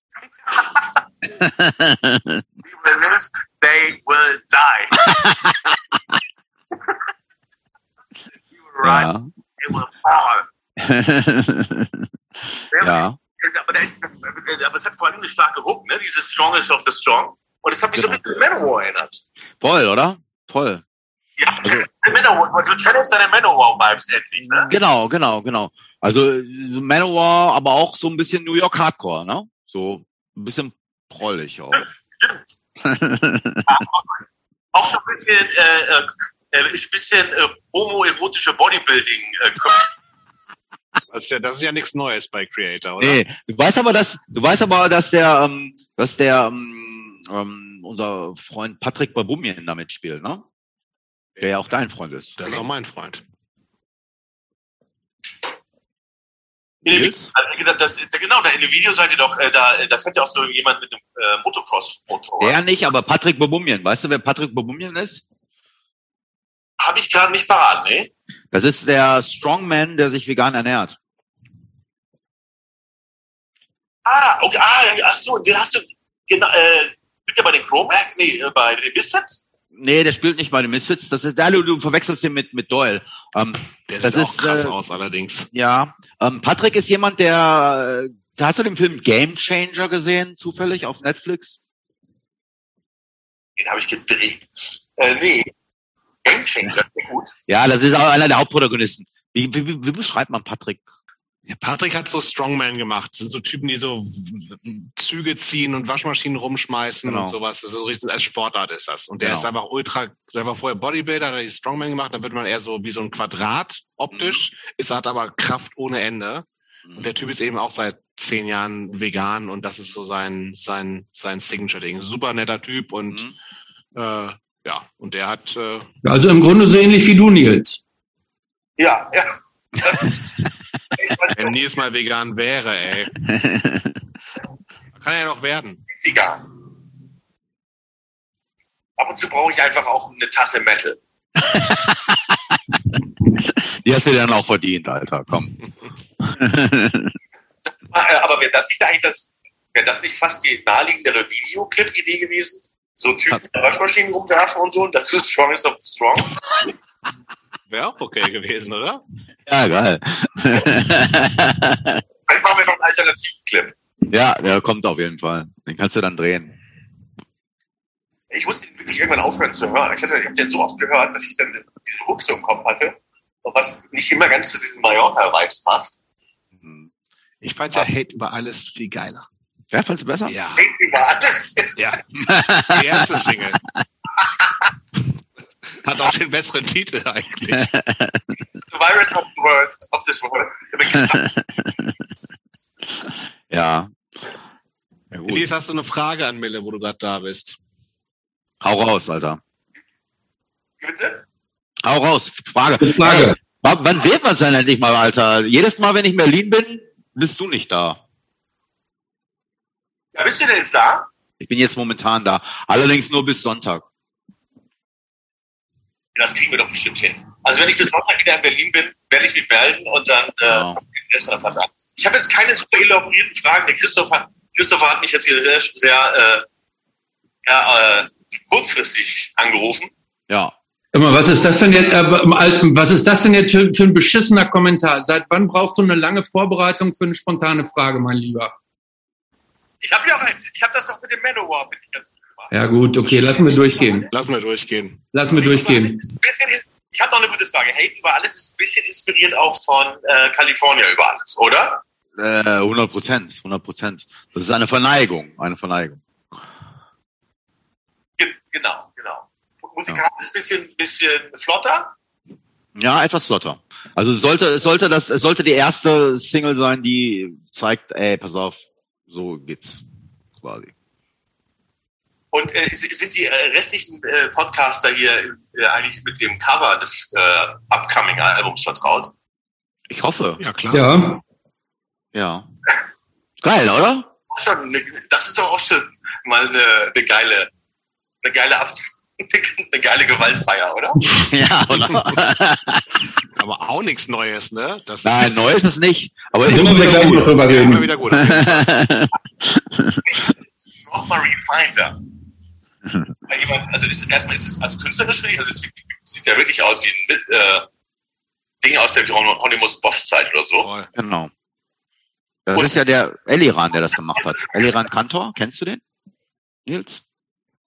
Durch dich kenne ich den jetzt. Hm, okay. Der ist gut, der ist großartig. Ist auch, der wohnt doch in, in Mitte. Also bei dir um die Ecke quasi. Aber ist das auch in Öl gemalt tatsächlich? Das weiß ich nicht. Ich glaube, ich bin mir nicht sicher. Da müsste ich ihn fragen. Ey, der, der, sein, ne? So einem, von so einem, ja, von so einem Monster kriegt er eine Fahne in den Hals genommen, von oben so rein. Genau. Ganz normal. Ja. Und ich finde, das passt sehr, sehr gut zu dem Song. Ja, auf jeden Fall, auf jeden Fall. Also, das ist, äh, ist ja auch ein seltener Glücksfall. Also ich, ich bin jetzt schon Fan. Äh, das letzte, das letzte Video, äh, äh, das ist so ein bisschen eure, äh, euer Hippie-Video geworden. Ne? Das ja. Ja, so ein bisschen. Also wir haben dann versucht, so ein bisschen so eine Art satanisches Hippie-Kult zu entwerfen. Äh, angelehnt an dem Film Midsommar, den kennst du doch, oder? Na klar. Deswegen Midnight Sun habe ich auch gleich wieder, ja. Genau. Und ihr seid heiß geschminkt und da sind schöne Frauen und ihr trinkt Todescocktails und so, ne? Ja, geil, oder? Besser geht's auch nicht. Kaum, kaum. Also. Ich hatte fast ich hatte schon gedacht, es wird jetzt eine Ballade, Midnight Sun. Das hört sich so an, so nach, das hört sich so nach einer kitschigen Ballade an. Auch, ne? Hm. Das hätte ich nicht, das hätte ich, das hätte ich dir nicht zu, also das hätte ich dir nicht zumuten wollen, Nils. Warst ja schon mal der Reviewer. Ich weiß, ich habe schon, ich habe schon Balladen gemacht. Die waren auch, die waren auch super. Aber ich habe jetzt gedacht, es gab genug Balladen von uns und habe gedacht, dann hauen wir noch mal so einen Song raus, der so irgendwas zwischen Ballade und ähm, ähm, Terrorlied ist. Ja, genau, der, der hat auch so ein paar äh, Zugmomente, ne? Genau, genau. Ja. Gut, du, äh, Nils, Nils äh, wir, wir, wir machen jetzt mal weiter. Wir lassen dich zurück in deinen Whirlpool. Mit, mit wie viel? Pers ich freue mich auf dich, ich freue mich aufs Album. Ja, danke. Nils hat noch eine gute Zeit auf Mallorca, ne? Grüß mir alle Mädchen, mit denen du denn da bist und Jungs auch, ne? Nee, meine letzte Frage an dich, Nils. Mit wie vielen Menschen bist du in diesem Whirlpool gerade? Äh, sechs, elf, äh, sieben. Geil. Gut. Ah, schön. Dann schönen Abend noch. Schönen Dank für den Anruf. Ciao, Nils. Ciao. Das war das dein Überraschungsgast gewesen, Christopher? Das war mein Überraschungsgast. Woher kennt ihr euch? Ach, ich ich kenne den schon lange. Ich ähm, trete noch anwaltlich ab und zu. Ah, verstehe. Okay. Das hat er schon öfter in Anspruch nehmen müssen, uh, let's not go there. Meine Güte, ey. Okay, ähm, was haben wir denn hier noch? Wir haben gar nicht mehr so viel. Ich würde, ich, ich, also Nils hat ja, Nils hat ein Thema angesprochen, das ich nämlich auch nochmal ansprechen wollte. Und zwar genau, nämlich dieses Cover Art. Ähm, Cover Art, ne? Ja, ähm, ihr habt ja viel auch so diese Monster und diese goring Cover. Hm. Ähm, hat dieser Typ, ganz kurz zwischendurch, hat dieser, euer Typ eigentlich einen Namen? Nein. Warum eigentlich nicht? Weil ich das echt ein bisschen cheesy finde, wenn ich den jetzt auch noch einen Namen gebe. Ähm, einer, jemand hat ihn mal Violent Mind genannt. Das fand ich gar nicht so schlecht. Aber ich weiß nicht, ob das jetzt. Das ist kein Spitzname. Nein. Nicht so Eddie-mäßig oder so, ne? Also Eddie ist noch, das ist schon, natürlich ist das so ein bisschen so auch dran angelehnt, ne? Also weil Iron Maiden einfach die ersten waren, die das gemacht haben. Ähm, bei uns ist es so, ja, ich nenne ihn mal den Creator Demon oder okay. so, keine Ahnung. Also ist schwierig, so jemanden jetzt zu benennen. Ja, ja, ja. ja vor allem selber. Also wenn, wenn die Fans was reingebracht haben, ja, ja, genau, okay gewesen. Genau, ne? genau. Ja, ja. Aber die habt ihr ja nicht immer so schon gehabt, ne? Eure frühen Alben hatten ja nicht diese, dieses Artwork, sondern die waren ja zum Teil noch anders. Wie, wie seid ihr da hingekommen? Also, was war die Idee dahinter? Also. Ja, das war so ein, das war, das hat sich immer mehr entwickelt. Bei den ersten Alben, äh, hat sich dann immer so ein Dämon, war dann immer so ein Dämon drauf. Und irgendwann haben wir den mit ähm, Coma of Souls so richtig ausgearbeitet hat. Da haben wir noch so ähm, Elemente von Hieronymus Bosch in seinem Gehirn stattfinden lassen. Und von da kam der relativ regelmäßig immer mal wieder vor. Mhm. Und in verschiedenen Variationen von verschiedenen Künstlern. Mhm. Ach, das sind verschiedene, ach, das habe das hab ich hier so gar nicht wahrgenommen, dass es verschiedene Künstler waren. Okay. Ja. Sieht auch immer ein bisschen anders aus, ne? Also ja, ja, dadurch, genau. Also die genau. Also die Künstler kriegen von uns dann auch immer nur eine grobe Vorgabe. So, wir sagen dann, wir wollen dann so ähnlich wie, das ist dieses Cover, beschäftige ich mal mit dem, mit dem älteren äh, Artworks und so. Und da gab's ähm, Eliran Kantor, der hier in Berlin lebt, und dem habe ich dann so zwei Songs vorgespielt. Und der ist eben auch Fan von unseren frühen Artworks und hat das dann quasi in seinem Stil ganz schön äh, umgesetzt, finde ich. Das, das Albumcover passt so gut zur Musik, finde ich. Das ist so, mhm. das ist schön. Hast du eigentlich jetzt, wo wir bei Covern sind, eins, was, was dir irgendwie besonders am Herzen liegt, außer jetzt das aktuelle, wo, du, wo es immer so offensichtlich ist? Oder eins, was du wirklich, wo du sagst, boah, ey. ey das schlechteste, das schlechteste Artwork von uns ist das von Renewal, hoffentlich. Nee. Das sieht aber auch schon scheiße aus. Findest du? Irgendwie schon. das ist ja, das ist der Typ, der das gemacht hat. Das war eigentlich ein großartiger Comiczeichner, der so Batman-Cover gemacht hat. Also Was, okay. diese ganzen Batman, äh, früh, also so, ich glaube Arkham Asylum und so, daran hat er gearbeitet, so, ne? Diese, diese Batman-Comics. Okay. Dann Endless Pain. Endless Pain finde ich großartig. Die Farben finde ich geil. Mhm. Ich finde Alice Payne gut. Ich finde eigentlich alles bis auf Extreme Aggressions, das finde ich blöd. Weil das in letzter Minute dann irgendwie gab es kein Cover mehr, dann mussten wir so ein Foto nehmen. Mhm. Ähm, was ich auch echt nicht so ganz gut finde, ist. Ähm, ja, Extreme Aggression, das sticht ja richtig raus, weil es komplett anders ist als. Ja, ja, das ist so, das ist das. Ich weiß nicht, wie das, wie das entstanden ist. Wir hatten Cover Artwork, was aber irgendwie nicht, uns nicht gefallen hat und dann haben wir in der Zeit kein neues bekommen und dann muss das Album ganz schnell rauskommen und dann haben wir uns dafür entschieden, einfach ein Foto aufs Cover zu nehmen. Das fand ich aus heutiger Sicht, das sticht so, das, das fällt so aus dem Rahmen. Mhm. Weißt du? Eigentlich ist es doof. So. Ja, ihr Aber, seht da so ein bisschen aus, wie heißt diese Band von diesem Sohn, so Stil? Ähm, Type Negative? Genau. Ja, so sehen wir da aus. Ja, finde ich schon. Das war aber vorher, wir waren vorher. Zu, ja, der, Zeit hat, er noch, zu der Zeit hat zu der Zeit hat er noch ähm, die Band Carnivore gehabt. Mhm. Ah, ah. Ja komm, schlechtestes Cover. Hast du noch nicht genannt. Wahrscheinlich. Ach doch, Extreme Aggression war es, ne? Meinst du? Wahrscheinlich Extreme Aggression und wahrscheinlich auch wahrscheinlich auch Endorama, ey, muss ich leider sagen. Das war auch so ein Schnellschuss. Wir haben keine, keine Idee mehr gehabt. Endorama. Also die neue Version ist sehr gut. Die hm. neue Version ist sehr gut. Aber Ach, das, ja, komm, geht schon. Geht schon? Ja, aber äh, ähm, wo wir von Cover sprechen, äh, Cover-Songs spielt ihr nicht, oder? Wir haben ein paar gemacht. Ja, welche? Mhm. Ähm, aber jetzt lass mich nicht lügen. Also ich glaube, wir haben. Ja, also ich meine jetzt nicht diese Twisted Sister und nein, so nein, weiter. Wir haben zwischendurch immer mal ein paar ne? aufgenommen. Wir haben, glaube ich, alle gegen alle gemacht. Wir haben von Bad Religion. Tribute, ne? Stimmt. You are, you are the Government von Bad Religion haben wir gemacht. Mhm. Ah, wir haben von Raw Power State Oppression. Wir haben von Sisters of Mercy Lucretia. Wir haben Iron Maiden ähm, The Number of the Beast gemacht. Sollte man eigentlich nicht covern, aber ich finde, es ist gut gelungen. Ähm, habe ich schon sechs, ne? Ich ja, ist gut. Und gibt es irgendwelche Songs, wo du sagen würdest, die würdest du Ach, gerne mal covern? Hab ich habe kurz gegoogelt, angeblich nochmal irgendwann äh, Venom. Venom haben wir gecovert, ja. Und dann steht hier noch Judas Priest. Ja, das haben wir auch. Das gab damals in den 90ern gab es so Tribute to. Ja, halt. ja, okay. Dafür haben wir die gemacht. Und was hier, was noch? Äh, Raven noch? Ah, das haben wir auch gemacht. Stimmt. Und noch irgendwie. Tigers of Bentang haben wir auch noch gemacht. Geile Band eigentlich. Mhm, genau. Aber auch so ein, so ein Hard Rock One-Hit-Wonder, oder? Mhm. Die hatten drei, drei gute Alben, glaube ich. Zwei oder drei gute Alben. Dann, dann sind sie so in so einer, in so einer obskure äh, AOA-Band geworden. So, das, äh, das war nicht gut. Äh, Tigers of Bentang hatten das dritte Album hieß The Cage. Das war nicht gut. Okay. Hm. Ja, ähm, Jobs, wo machen wir weiter? Im, im Block 4? Im letzten Block, oder? Ja, dann gehen wir in den letzten Block. Glaube.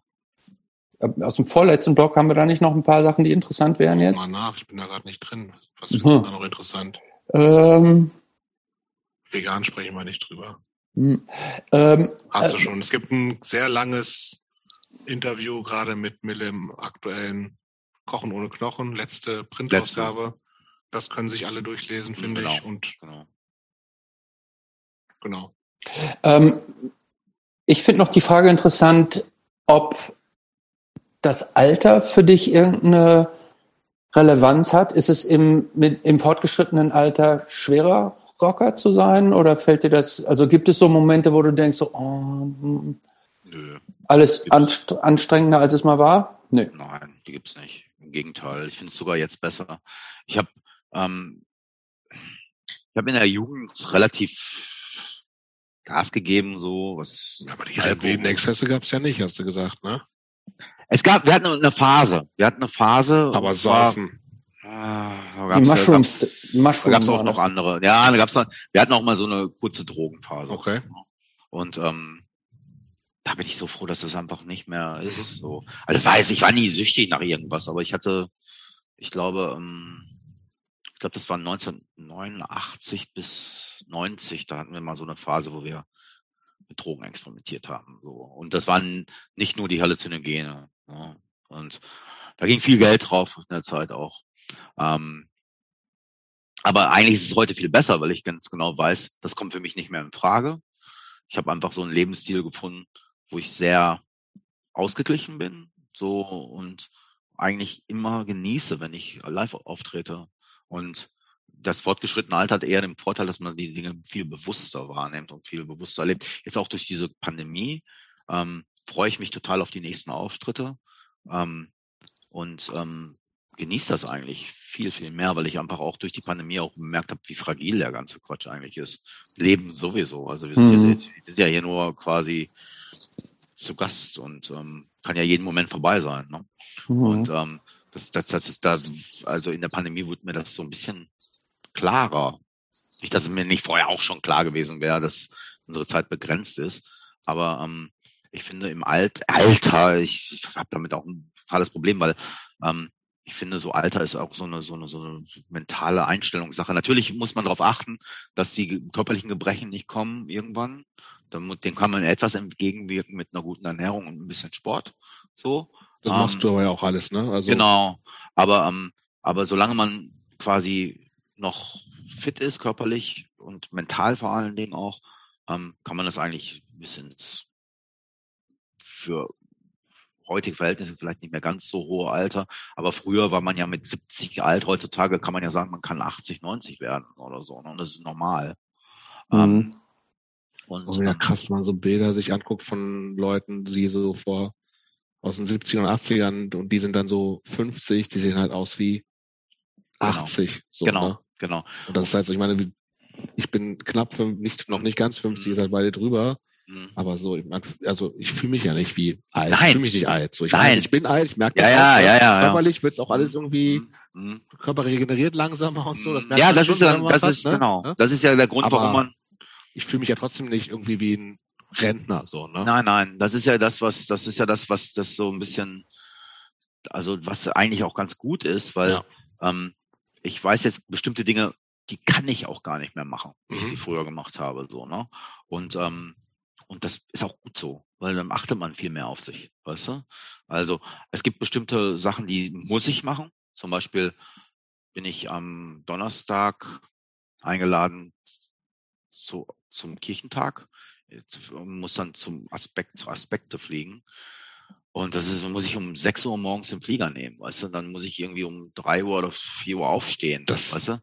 Das, Das ist Hardcore. Ja, wirklich. Das ist Hardcore. Ja, das macht, du? das steckt man nicht mehr so weg, ne? Nee, das steckt man nicht weg und ähm, früher hätte ich das vielleicht so, hätte ich vorher noch so äh, irgendwie Gas gegeben. Durchmachen. Ja, aber das Ja. kann ich nicht mehr. Das kann ich und will ich, und das will ich auch nicht mehr. Ja. Du, ich möchte ja präsent sein. Ich möchte ja da auch ähm, das auch so genießen und auch erleben und auch was zur Diskussion dann beitragen. ne? Mhm. Äh, was machst du in deiner Freizeit, um dir, ne, um dir einen guten Ausgleich vom Bandleben und lauter Musik und diesem ganzen Creator zu verschaffen? relativ normale Dinge, wirklich. Also ich mache gerne Sport, ich mache gerne Yoga und ich mache gerne, achte, ne, also Jobs hat das ja vorhin schon erwähnt. Ähm, wir sind vegan und wir, wir, ähm, man, man achtet auf, man kocht gern, so, man beschäftigt sich mit, mit Ernährung, mit gutem Essen. Ähm, ähm, ich bin ein großer Filmnerd. Ich gucke mir so viele Filme an, dass es schon kaum noch möglich ist. Lieblingsfilm? Gibt es einen Lieblings- Lieblingsfilm? Eins, zwei, drei Lieblingsfilme? Oh, Filmtipps? Irgendwas, wo du sagen willst, der, der Geheimtipp, den vielleicht nicht alle Ja, kennen? vielleicht auch so auch, auch was Aktuelleres, wo du sagst, diesen Lamp. Lamp? Vamp? das sagt mir nichts. Lamp. Lamp.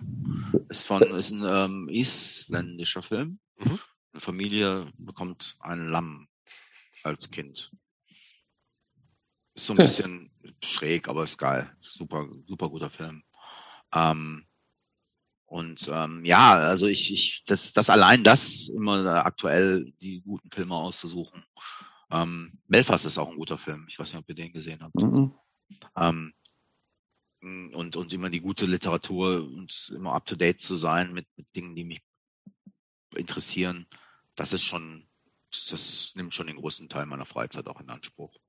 Ah, okay. Das heißt also sowohl Filme als auch Bücher, da beschäftigst du dich schon auch aktiv damit, Genau. was kommt Neues raus, Genau. was, was kann mich interessieren, guckst Genau. du das alle- alles richtig, quasi systematisch schon auch an, so? Genau. Ah, okay. Genau. Genau. Und ähm, das ist ja auch immer Inspiration, sind immer Mhm. Inspirationsquellen. Und ähm, ich finde, das ist so, das, das ist ja das Großartige an meinem Beruf, dass ich sowas wie Literatur dazu nutzen kann, um das dann hinterher, das ist ja dann doppelt gut für Mhm. mich. Ein, einerseits will ich mich weiter und auf Das der kannst, anderen du, Seite kannst du von der Steuer absetzen. kann ich von der Steuer absetzen. ist aber wirklich so. und ich kann es noch, ich kann es noch, ich kann es noch wirklich in meine Texte einfließen lassen. So. Mhm. Das ist so, das ist äh, echt. Aber sag mal, ich glaube, ich meine mich daran zu erinnern, dass du mir irgendwann mal erzählt hast, dass Texte schreiben schon auch echt schwer für dich ist. Ist das so? Oder habe ich das irgendwie falsch in Erinnerung? Mm, Nein, also es ist schwer für mich Themen zu finden, es ist schwer für mich gute eingängige Hooks zu schreiben, Mhm. aber Texte kommen eigentlich relativ einfach. Okay. Also sobald ich die, sobald ich die Hook habe, sobald ich den Chorus habe, Das heißt, damit fängst du üblicherweise auch an, oder was? Naja. Oder geht's dann, und wie, also wie machst du das technisch? Gehst du über eine Melodie und machst erstmal so Fantasiekram oder gehst du über Worte Das eigentlich erst? Immer, immer, immer unterschiedlich. Also ich habe gerne immer erst einen Titel, Okay. ein Thema. So.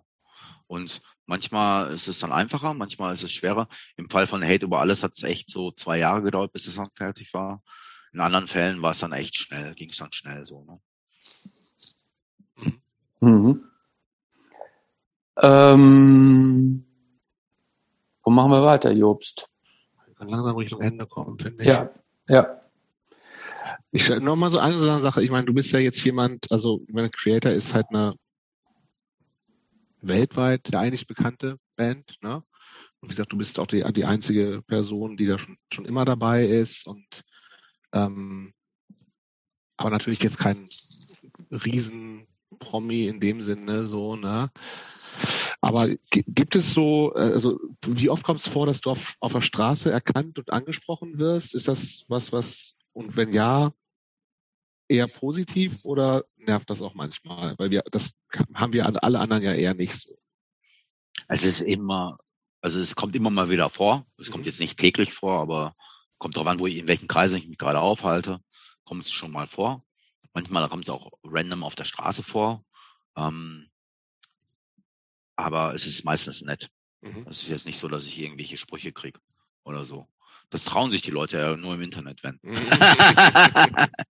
Meistens geht es dann auch um Veganismus übrigens. Ah, oh Gott, ja. Ja, eben, eben. Also da, da bist du ja auch tatsächlich relativ aktiv, ne? Also das machst du ja auch alles selber. Die, mein Social Media Auftritt. ja. Ähm, ja, ähm, ich, ich habe mir irgendwann mal war ich so, weil ich so Fotofan bin, habe ich mir Instagram zugelegt und wollte dann so, habe dann angefangen mit so einer Fotoserie, ähm, die hieß ähm, Hotel Room Views. so Views, ja, ich erinnere mich. Ja, Genau. Und ähm, da dachte ich so, ich werde jetzt auch noch so Ja. Künstler. Noch mehr Künstler. Noch mehr, genau. Ja, aber ich habe das, ich fand das, ich fand das schön so. Ich fand das schön so, ähm, auch für mich so als Erinnerung, wie war es denn eigentlich, als ich da in Novosibirsk im Hotel Mhm. war? Wie sah denn das aus, als ich aus dem Fenster geguckt habe? Und das ist ein schönes Konzept, das will ich auch beibehalten. Irgendwann wurde Instagram zu, dann so, so einer Werbeplattform und ich habe es gar nicht mitbekommen. Ich war, bin da eigentlich seit 2012 oder so. Mhm. Und ähm, irgendwann war es dann so, oh, Instagram ist jetzt auch so ein Ding und man muss so Follower haben und ähm, seine Band promoten und so. Und dann wurde das von einer Fotoliebhaber-Plattform zu einer Werbeplattform. Und ich war dann einmal drin und das dann einfach weitergemacht. So. Und da, das heißt, du so vegan Hate kriegst du da auch tatsächlich immer mal wieder noch. Auf Instagram weniger als auf Facebook. Facebook ist einfach, ich glaube, auf Facebook sind einfach die Leute, die echt einfach nur unverschämt sind. Ne? Die hauen dir Sprüche rein.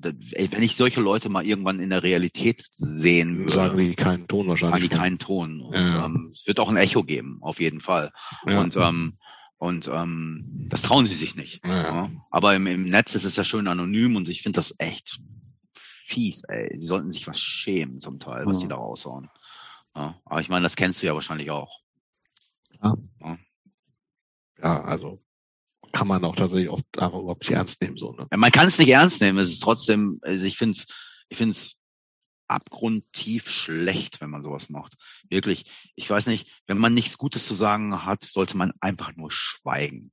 Punkt. Das mache ich auch. Ich bin, bin auch nicht mit allen Dingen einverstanden, die ähm, meine Lieblingsbands raushauen. So. ne? Aber wenn ich das nicht gut finde, dann Ist das halt so, ja. warte ich halt, bis das nächste rauskommt und das mir vielleicht wieder besser gefällt. Und dann würde ich vielleicht eventuell kommentieren, dass ich das toll finde, aber ich würde doch nicht kommentieren, wenn ich was scheiße finde.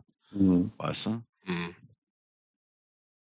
Ich weiß Hast auch nicht, welchen, welchen Effekt das haben soll. Als würdest du dich dann als Künstler hinsetzen oder als, als Mensch. Stell dir mal vor, ich, schrei, ich poste was Veganes und dann schreibt einer so, ja, jetzt erstmal ein Steak und sowas, weiß ich was. Als wenn ich dann sagen würde, ja, er hat ja eigentlich recht, jetzt erstmal ein Steak. weißt du? Ja. Darauf einen Big Mac. Ja, ja, genau. Genau. Ich sag mal, was ist die teuerste Anschaffung, die du dir je gekauft hast? Und jetzt so irgendwie, aber so, eine, so ein Just for Funding. Jetzt nicht so irgendwie eine Immobilie und Auto, Auto, Auto lasse ich auch nur Geld, wenn es irgendwie so ein Ferrari ist oder so. Mhm. Ich glaube, das, war, wahrscheinlich ich glaub, das war wahrscheinlich, ich, ich, hab, ich bin relativ bescheiden, was sowas betrifft. Also ich, ich glaube, ich hab, ja genau, ich glaube, teuer sollte ich mir immer anschaffen, sind gute Computer, weil ich damit arbeite. Ne? Ich arbeite mit Computern. So, und deswegen gönne ich mir immer den neuesten MacBook so. Ne? Das ist aber, ich glaube, Reicht das, das reicht dir nicht. Nee. Ähm, ich kann damit nicht dienen, ehrlich gesagt. Ich glaube, Aber auch so, wo, auch diese Sachen, wo man sagt, wie ich Kühlschrank mit, keine Ahnung, wie gesagt, so, die, die man eigentlich, die man zwar schon braucht, ich würde auch Sachen gelten lassen, die so Gebrauchsgegenstände sind, aber die wirklich übertrieben sind. Und ein MacBook finde ich nicht übertrieben. Slow Juicer, wird das ausreichen? Was ist das Wenn denn? nicht aus Gold ist, dann nicht, ehrlich gesagt. Was ist denn ein Slow? Tuser? Slow Juicer. Ach, Slow Juicer. Nee, das Ja. reicht nicht. Nein, nee. Reicht, nein, das reicht nicht. nee. Ich finde, die ist schon relativ teuer, die Dinger. Also, so- Ja, die sind auch relativ 500 teuer. Euro oder so. Ja, aber das, also jetzt, das ist, wir das ist können jetzt da- nicht, das ist jetzt nicht ist übertrieben. Ich wollte mir immer mal eine Les Paul Gold Top holen, Mhm. aber die Eine alte. guten, genau, die guten, die kosten dann auch schon mal so, weiß nicht, 10.000 Euro oder Ja, so. Das, ja, das gebe ich nicht aus, das mache ich Ja, nicht, das okay. ist mir zu teuer. Mhm. Und ähm, da, deshalb ist meine Obergrenze immer bei so einem Slow Juicer, ne? Oder beim beim, beim teuren MacBook für 2000 Euro. So, ne? Mhm. Ähm, das finde ich teuer. Und mhm. ähm, ich habe da wahrscheinlich immer noch, das ist auch wirklich so ein Ding bei mir. Ich denke immer, so ich muss meine Kohle zusammenhalten. So. Mhm. Ist das, ähm, ist, aber ist auch so ein bisschen. Und weiß, ich meine, gerade wenn du jetzt sagst, du weißt ja auch nicht, wie das hier weitergeht im ganzen Business, ne? Also also ich habe jetzt, ähm, äh, mir geht's nicht schlecht oder so, aber ich trotzdem, ich habe das. Musst du, könntest du theoretisch sagen, mach jetzt kein neue Creator-Alben mehr, trete ich mehr live auf? Sagen wir mal so, ich muss nicht alle Gigs spielen, die man mir anbietet. Okay. Das ist schon sehr privilegiert. Ja. Ähm, und ähm, ja, keine Ahnung, ey. Siehst ja. du, Jobst, nicht so wie du. Du musst jeden Gig spielen, um über die Runden zu kommen. nee, ich war, glaube ich, bei jedem Gig drauf, ehrlich gesagt. Aber ich finde, ich finde, ich finde, das ist schon so eine, ey, du weißt ja das, äh, wirklich auch als Band, wenn du sagen kannst, ey, ich mach das nicht, ich spiele den Gig da nicht. Ja? Ich kann mir auch, ähm, äh, das ist schon, das ist schon, das ist für mich ultra Luxus, so Luxussituation, dass man nicht Sachen machen muss. Mhm. Das ist gut. Mhm. Gibt es eigentlich irgendwelche Orte auf der Welt, jetzt, jetzt nicht innerhalb von Deutschland, wo ihr, wo du oder ihr so besonders gerne spielt, weil er sagt, da sind die Fans so besonders enthusiastisch, Japan oder wo auch immer? Gibt es solche Orte? Südamerika? Mhm, Santiago del Chilo ist so einer so ein solcher, so ein, das ist so ein Ort. Wir hatten da letztens, ich glaube, ich habe mal gezählt auf, auf YouTube kann man das noch sehen. Ich glaube, da gab es neun Moshpits oder so im Oh. Also zur gleichen Zeit so. Mhm. Das war, das war geil. Das war das letzte Konzert von Slayer jemals in Santiago. Ah. Und ähm, da Tom ja auch ähm, Chilene so ursprünglich war, ist, mhm. ähm, war das natürlich ein fettes Ding. So. Und, ähm, ne? 20.000. Und ähm, und das ist so ein Ort, also wir haben, wir waren einer der ersten Bands, die jemals nach Pinochet in Chile gespielt hat. Und das, das vergessen die Leute nicht. Das ist drin. Deswegen haben wir da so einen Sonderstatus so als Band. Super. Hast du irgendwelche unerfüllten Wünsche, Sehnsüchte, wo du sagtest, das würde ich gerne noch mal machen, was du noch nicht gemacht hast? Nee, ich habe eigentlich alles, wenn ich morgen tot umfallen würde, wäre es super. Ja, ernsthaft, das meine ich, ich wirklich ernst. Das so super übrigens. Ja, aber, aber es wäre es, es wäre super. Es wäre ich hatte, es wäre auch irgendwie alles gesagt. Ich hatte also bis jetzt ein tolles, super geniales Leben. Ich habe mir Wünsche erfüllt, Träume äh, ermöglicht und so. Ein Slow Juicer. Slow Juicer zum Beispiel. ähm, ähm, das ist aber äh, unerfüllte Träume. Pass auf, das ist immer so eine Sache. Ich reise gern, ne? Und mhm. ähm, wenn ich dann so, ich habe mir letztens gegönnt nach der Riesentour, die wir gemacht haben. Da war ich zehn Wochen, äh, bin ich verreist. So einmal nach äh, Mexiko, dann nach Los Angeles. Alleine? Mit einer Freundin von mir. Okay. Und ähm, da bin ich dann ähm, äh, quasi noch nach nach ähm, ähm, nach nach äh, Costa Rica gegangen und irgendwie finde ich das großartig, sowas zu machen. Und ähm, aber irgendwie langweile ich mich dann auch, wenn ich so inaktiv bin. Weiß ich bin nicht, ich kann nicht lange nichts tun. Und wenn du mich jetzt früher gefragt hättest, boah, was sind denn deine Wünsche und Träume, dann würde ich, hätte ich gesagt, boah, ich würde mich am liebsten mal zehn Wochen wieder an den Strand legen. Wenn ich es dann aber mache, langweile ich mich zu Tode. So. Das ist, äh, das ist auch ein First World Problem, oder? Hm. Ja. Hast du denn bei sowas eigentlich immer so eine kleine Gitarre, irgendwie eine Gitarre dabei oder ist das dann Freizeit, keine Gitarren, kein. Ich habe beim letzten Mal de facto eine Gitarre mitgenommen auch. Die wurde mir dann aber in Mexiko gestohlen. Ach, Quatsch, echt? ja. War das eine E-Gitarre oder eine Akustik? War eine E-Gitarre. Okay. E ähm, und ähm, ja, keine Ahnung, ey. Ähm, ich bin mir sogar sicher, ich weiß sogar, wer das war. Ich glaube, das war, das war die Polizei, die mich angehalten hat. Ne? Mhm. Ja. ja. So sieht's wir, aus. Die, die, holen wir wieder, würde ich sagen. Äh, ähm, aber ich, ich, ich, ich komme dann auch nicht dazu, wenn ich dann in so einem paradiesischen Strand von Costa Rica liege, dann hast du nicht das Bock. So brauchst dann irgendwie, brauchst diese Reibung, weißt du, du brauchst so eine mhm. Großstadt. Ich gehe auch gerne nach Berlin, um inspiriert zu werden, so, ne? Mhm. Hört sich jetzt blöd an, aber hier hat man so viel man braucht nur einmal ins Auto zu steigen, dann hat man danach echt viel Hass und Wut. Das stimmt. und, ähm, und das ist inspirierender als so ein Strand, ey. Weißt du? Ja. Ich würde gerne noch von dir, bevor wir zum Ende kommen, ähm, fünf Hardcore-Punk-Platten, die jeder und jede zumindest mal gehört haben sollte aus deiner Sicht. Also Turnstile kann, muss ich rauslassen, ne? Kannst ja. du reinpacken, wenn du willst. it's your choice. wenn, wenn du so die fünf voll kriegen willst, bitte. Ähm, äh, ja, keine Ahnung, Bad Brains. Welche? Eigen Style. Okay. Ähm, ich finde, die könnte besser produziert sein, aber es ist ein tolles Album. Nein, nein, nein, nein. nein. Ähm, Raw Power, Screams from the Gutter. Mhm. Hier, du bist ein geiles Cover, finde ich. Das ja, ist, ein, gut, ist ein gutes Album auch. Aus, ich. Ja, ja. Ähm, Bad Religion Suffer hatten wir ja gerade schon. Mhm. Ähm, das sind nur alte Sachen, ne? Aber. Du kannst sagen, was du willst. Mh, ich mag ja wirklich das neue Turnstile-Album ganz gerne. Ja, ja gut, dann komm, wir nehmen es rein. Nehmen wir rein. rein. Hier, ist, ähm, hier ist keine Turnstile-Polizei. Nee, genau. Ähm, und ähm, ja, um nochmal auch äh, den Deutschpunk zu huldigen, wahrscheinlich alle gegen alle von Slime. Hm. Gut. Letzte Frage. Durch, oder? Letzte Frage. Was würde der 15-jährige Mille vom Mille 2022 denken? Er würde sagen, geh weg, Alter. Hau ab. Nein, aber ich weiß, ich 15 ist man, mit 15 ist man noch sehr arrogant, weißt du? Aber wäre denn nicht stolz darauf, wie konsequent du durch dein Leben gegangen bist? Ach so, äh, ich habe jetzt, ich habe die Frage falsch verstanden. Ich dachte, du hast das gar nicht so gefragt. Ich hatte so eine ähnliche Frage heute schon mal. Ähm, würde man denen Tipp geben? Ähm, der wird sich keine Tipps anhören, der 15-Jährige von vom äh, heutigen. Mille, aber ich glaube. Nee, so, nee, so war die Frage nicht gemeint. Was, ja, genau. würde der 50er, wenn der 15-jährige Mille den jetzt Mille von jetzt, den hier jetzt sehen würde. würde, der hier sitzt, was würde der von dir denken? Ich hoffe Gutes. Ich hoffe Gutes. Also, ähm, ich, ich, ich, also wir hatten das ja gerade schon mal, dass man sich nie so alt fühlt, wie man in Wirklichkeit ist. Und ähm, ich finde nicht, dass das, ähm, das hört sich immer so bescheuert an, weil man ja in so einem Alter ist, wo man dann immer sagt, so, ja, ist ja gar nicht so schlimm. Ne?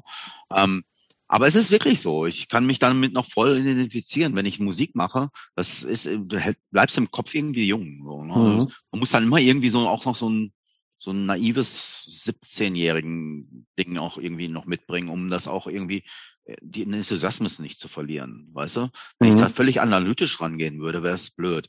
Deswegen denke ich, dass der 15-jährige Mille das dem heute äh, fort, im fortgeschrittenen Alter 2022 äh, Mille nachsehen würde, dass er immer noch lebt. hey, Mille, vielen Dank. Sehr ja, gut. Vielen Dank für das Gespräch. Gespräch. Ja, war super. Danke.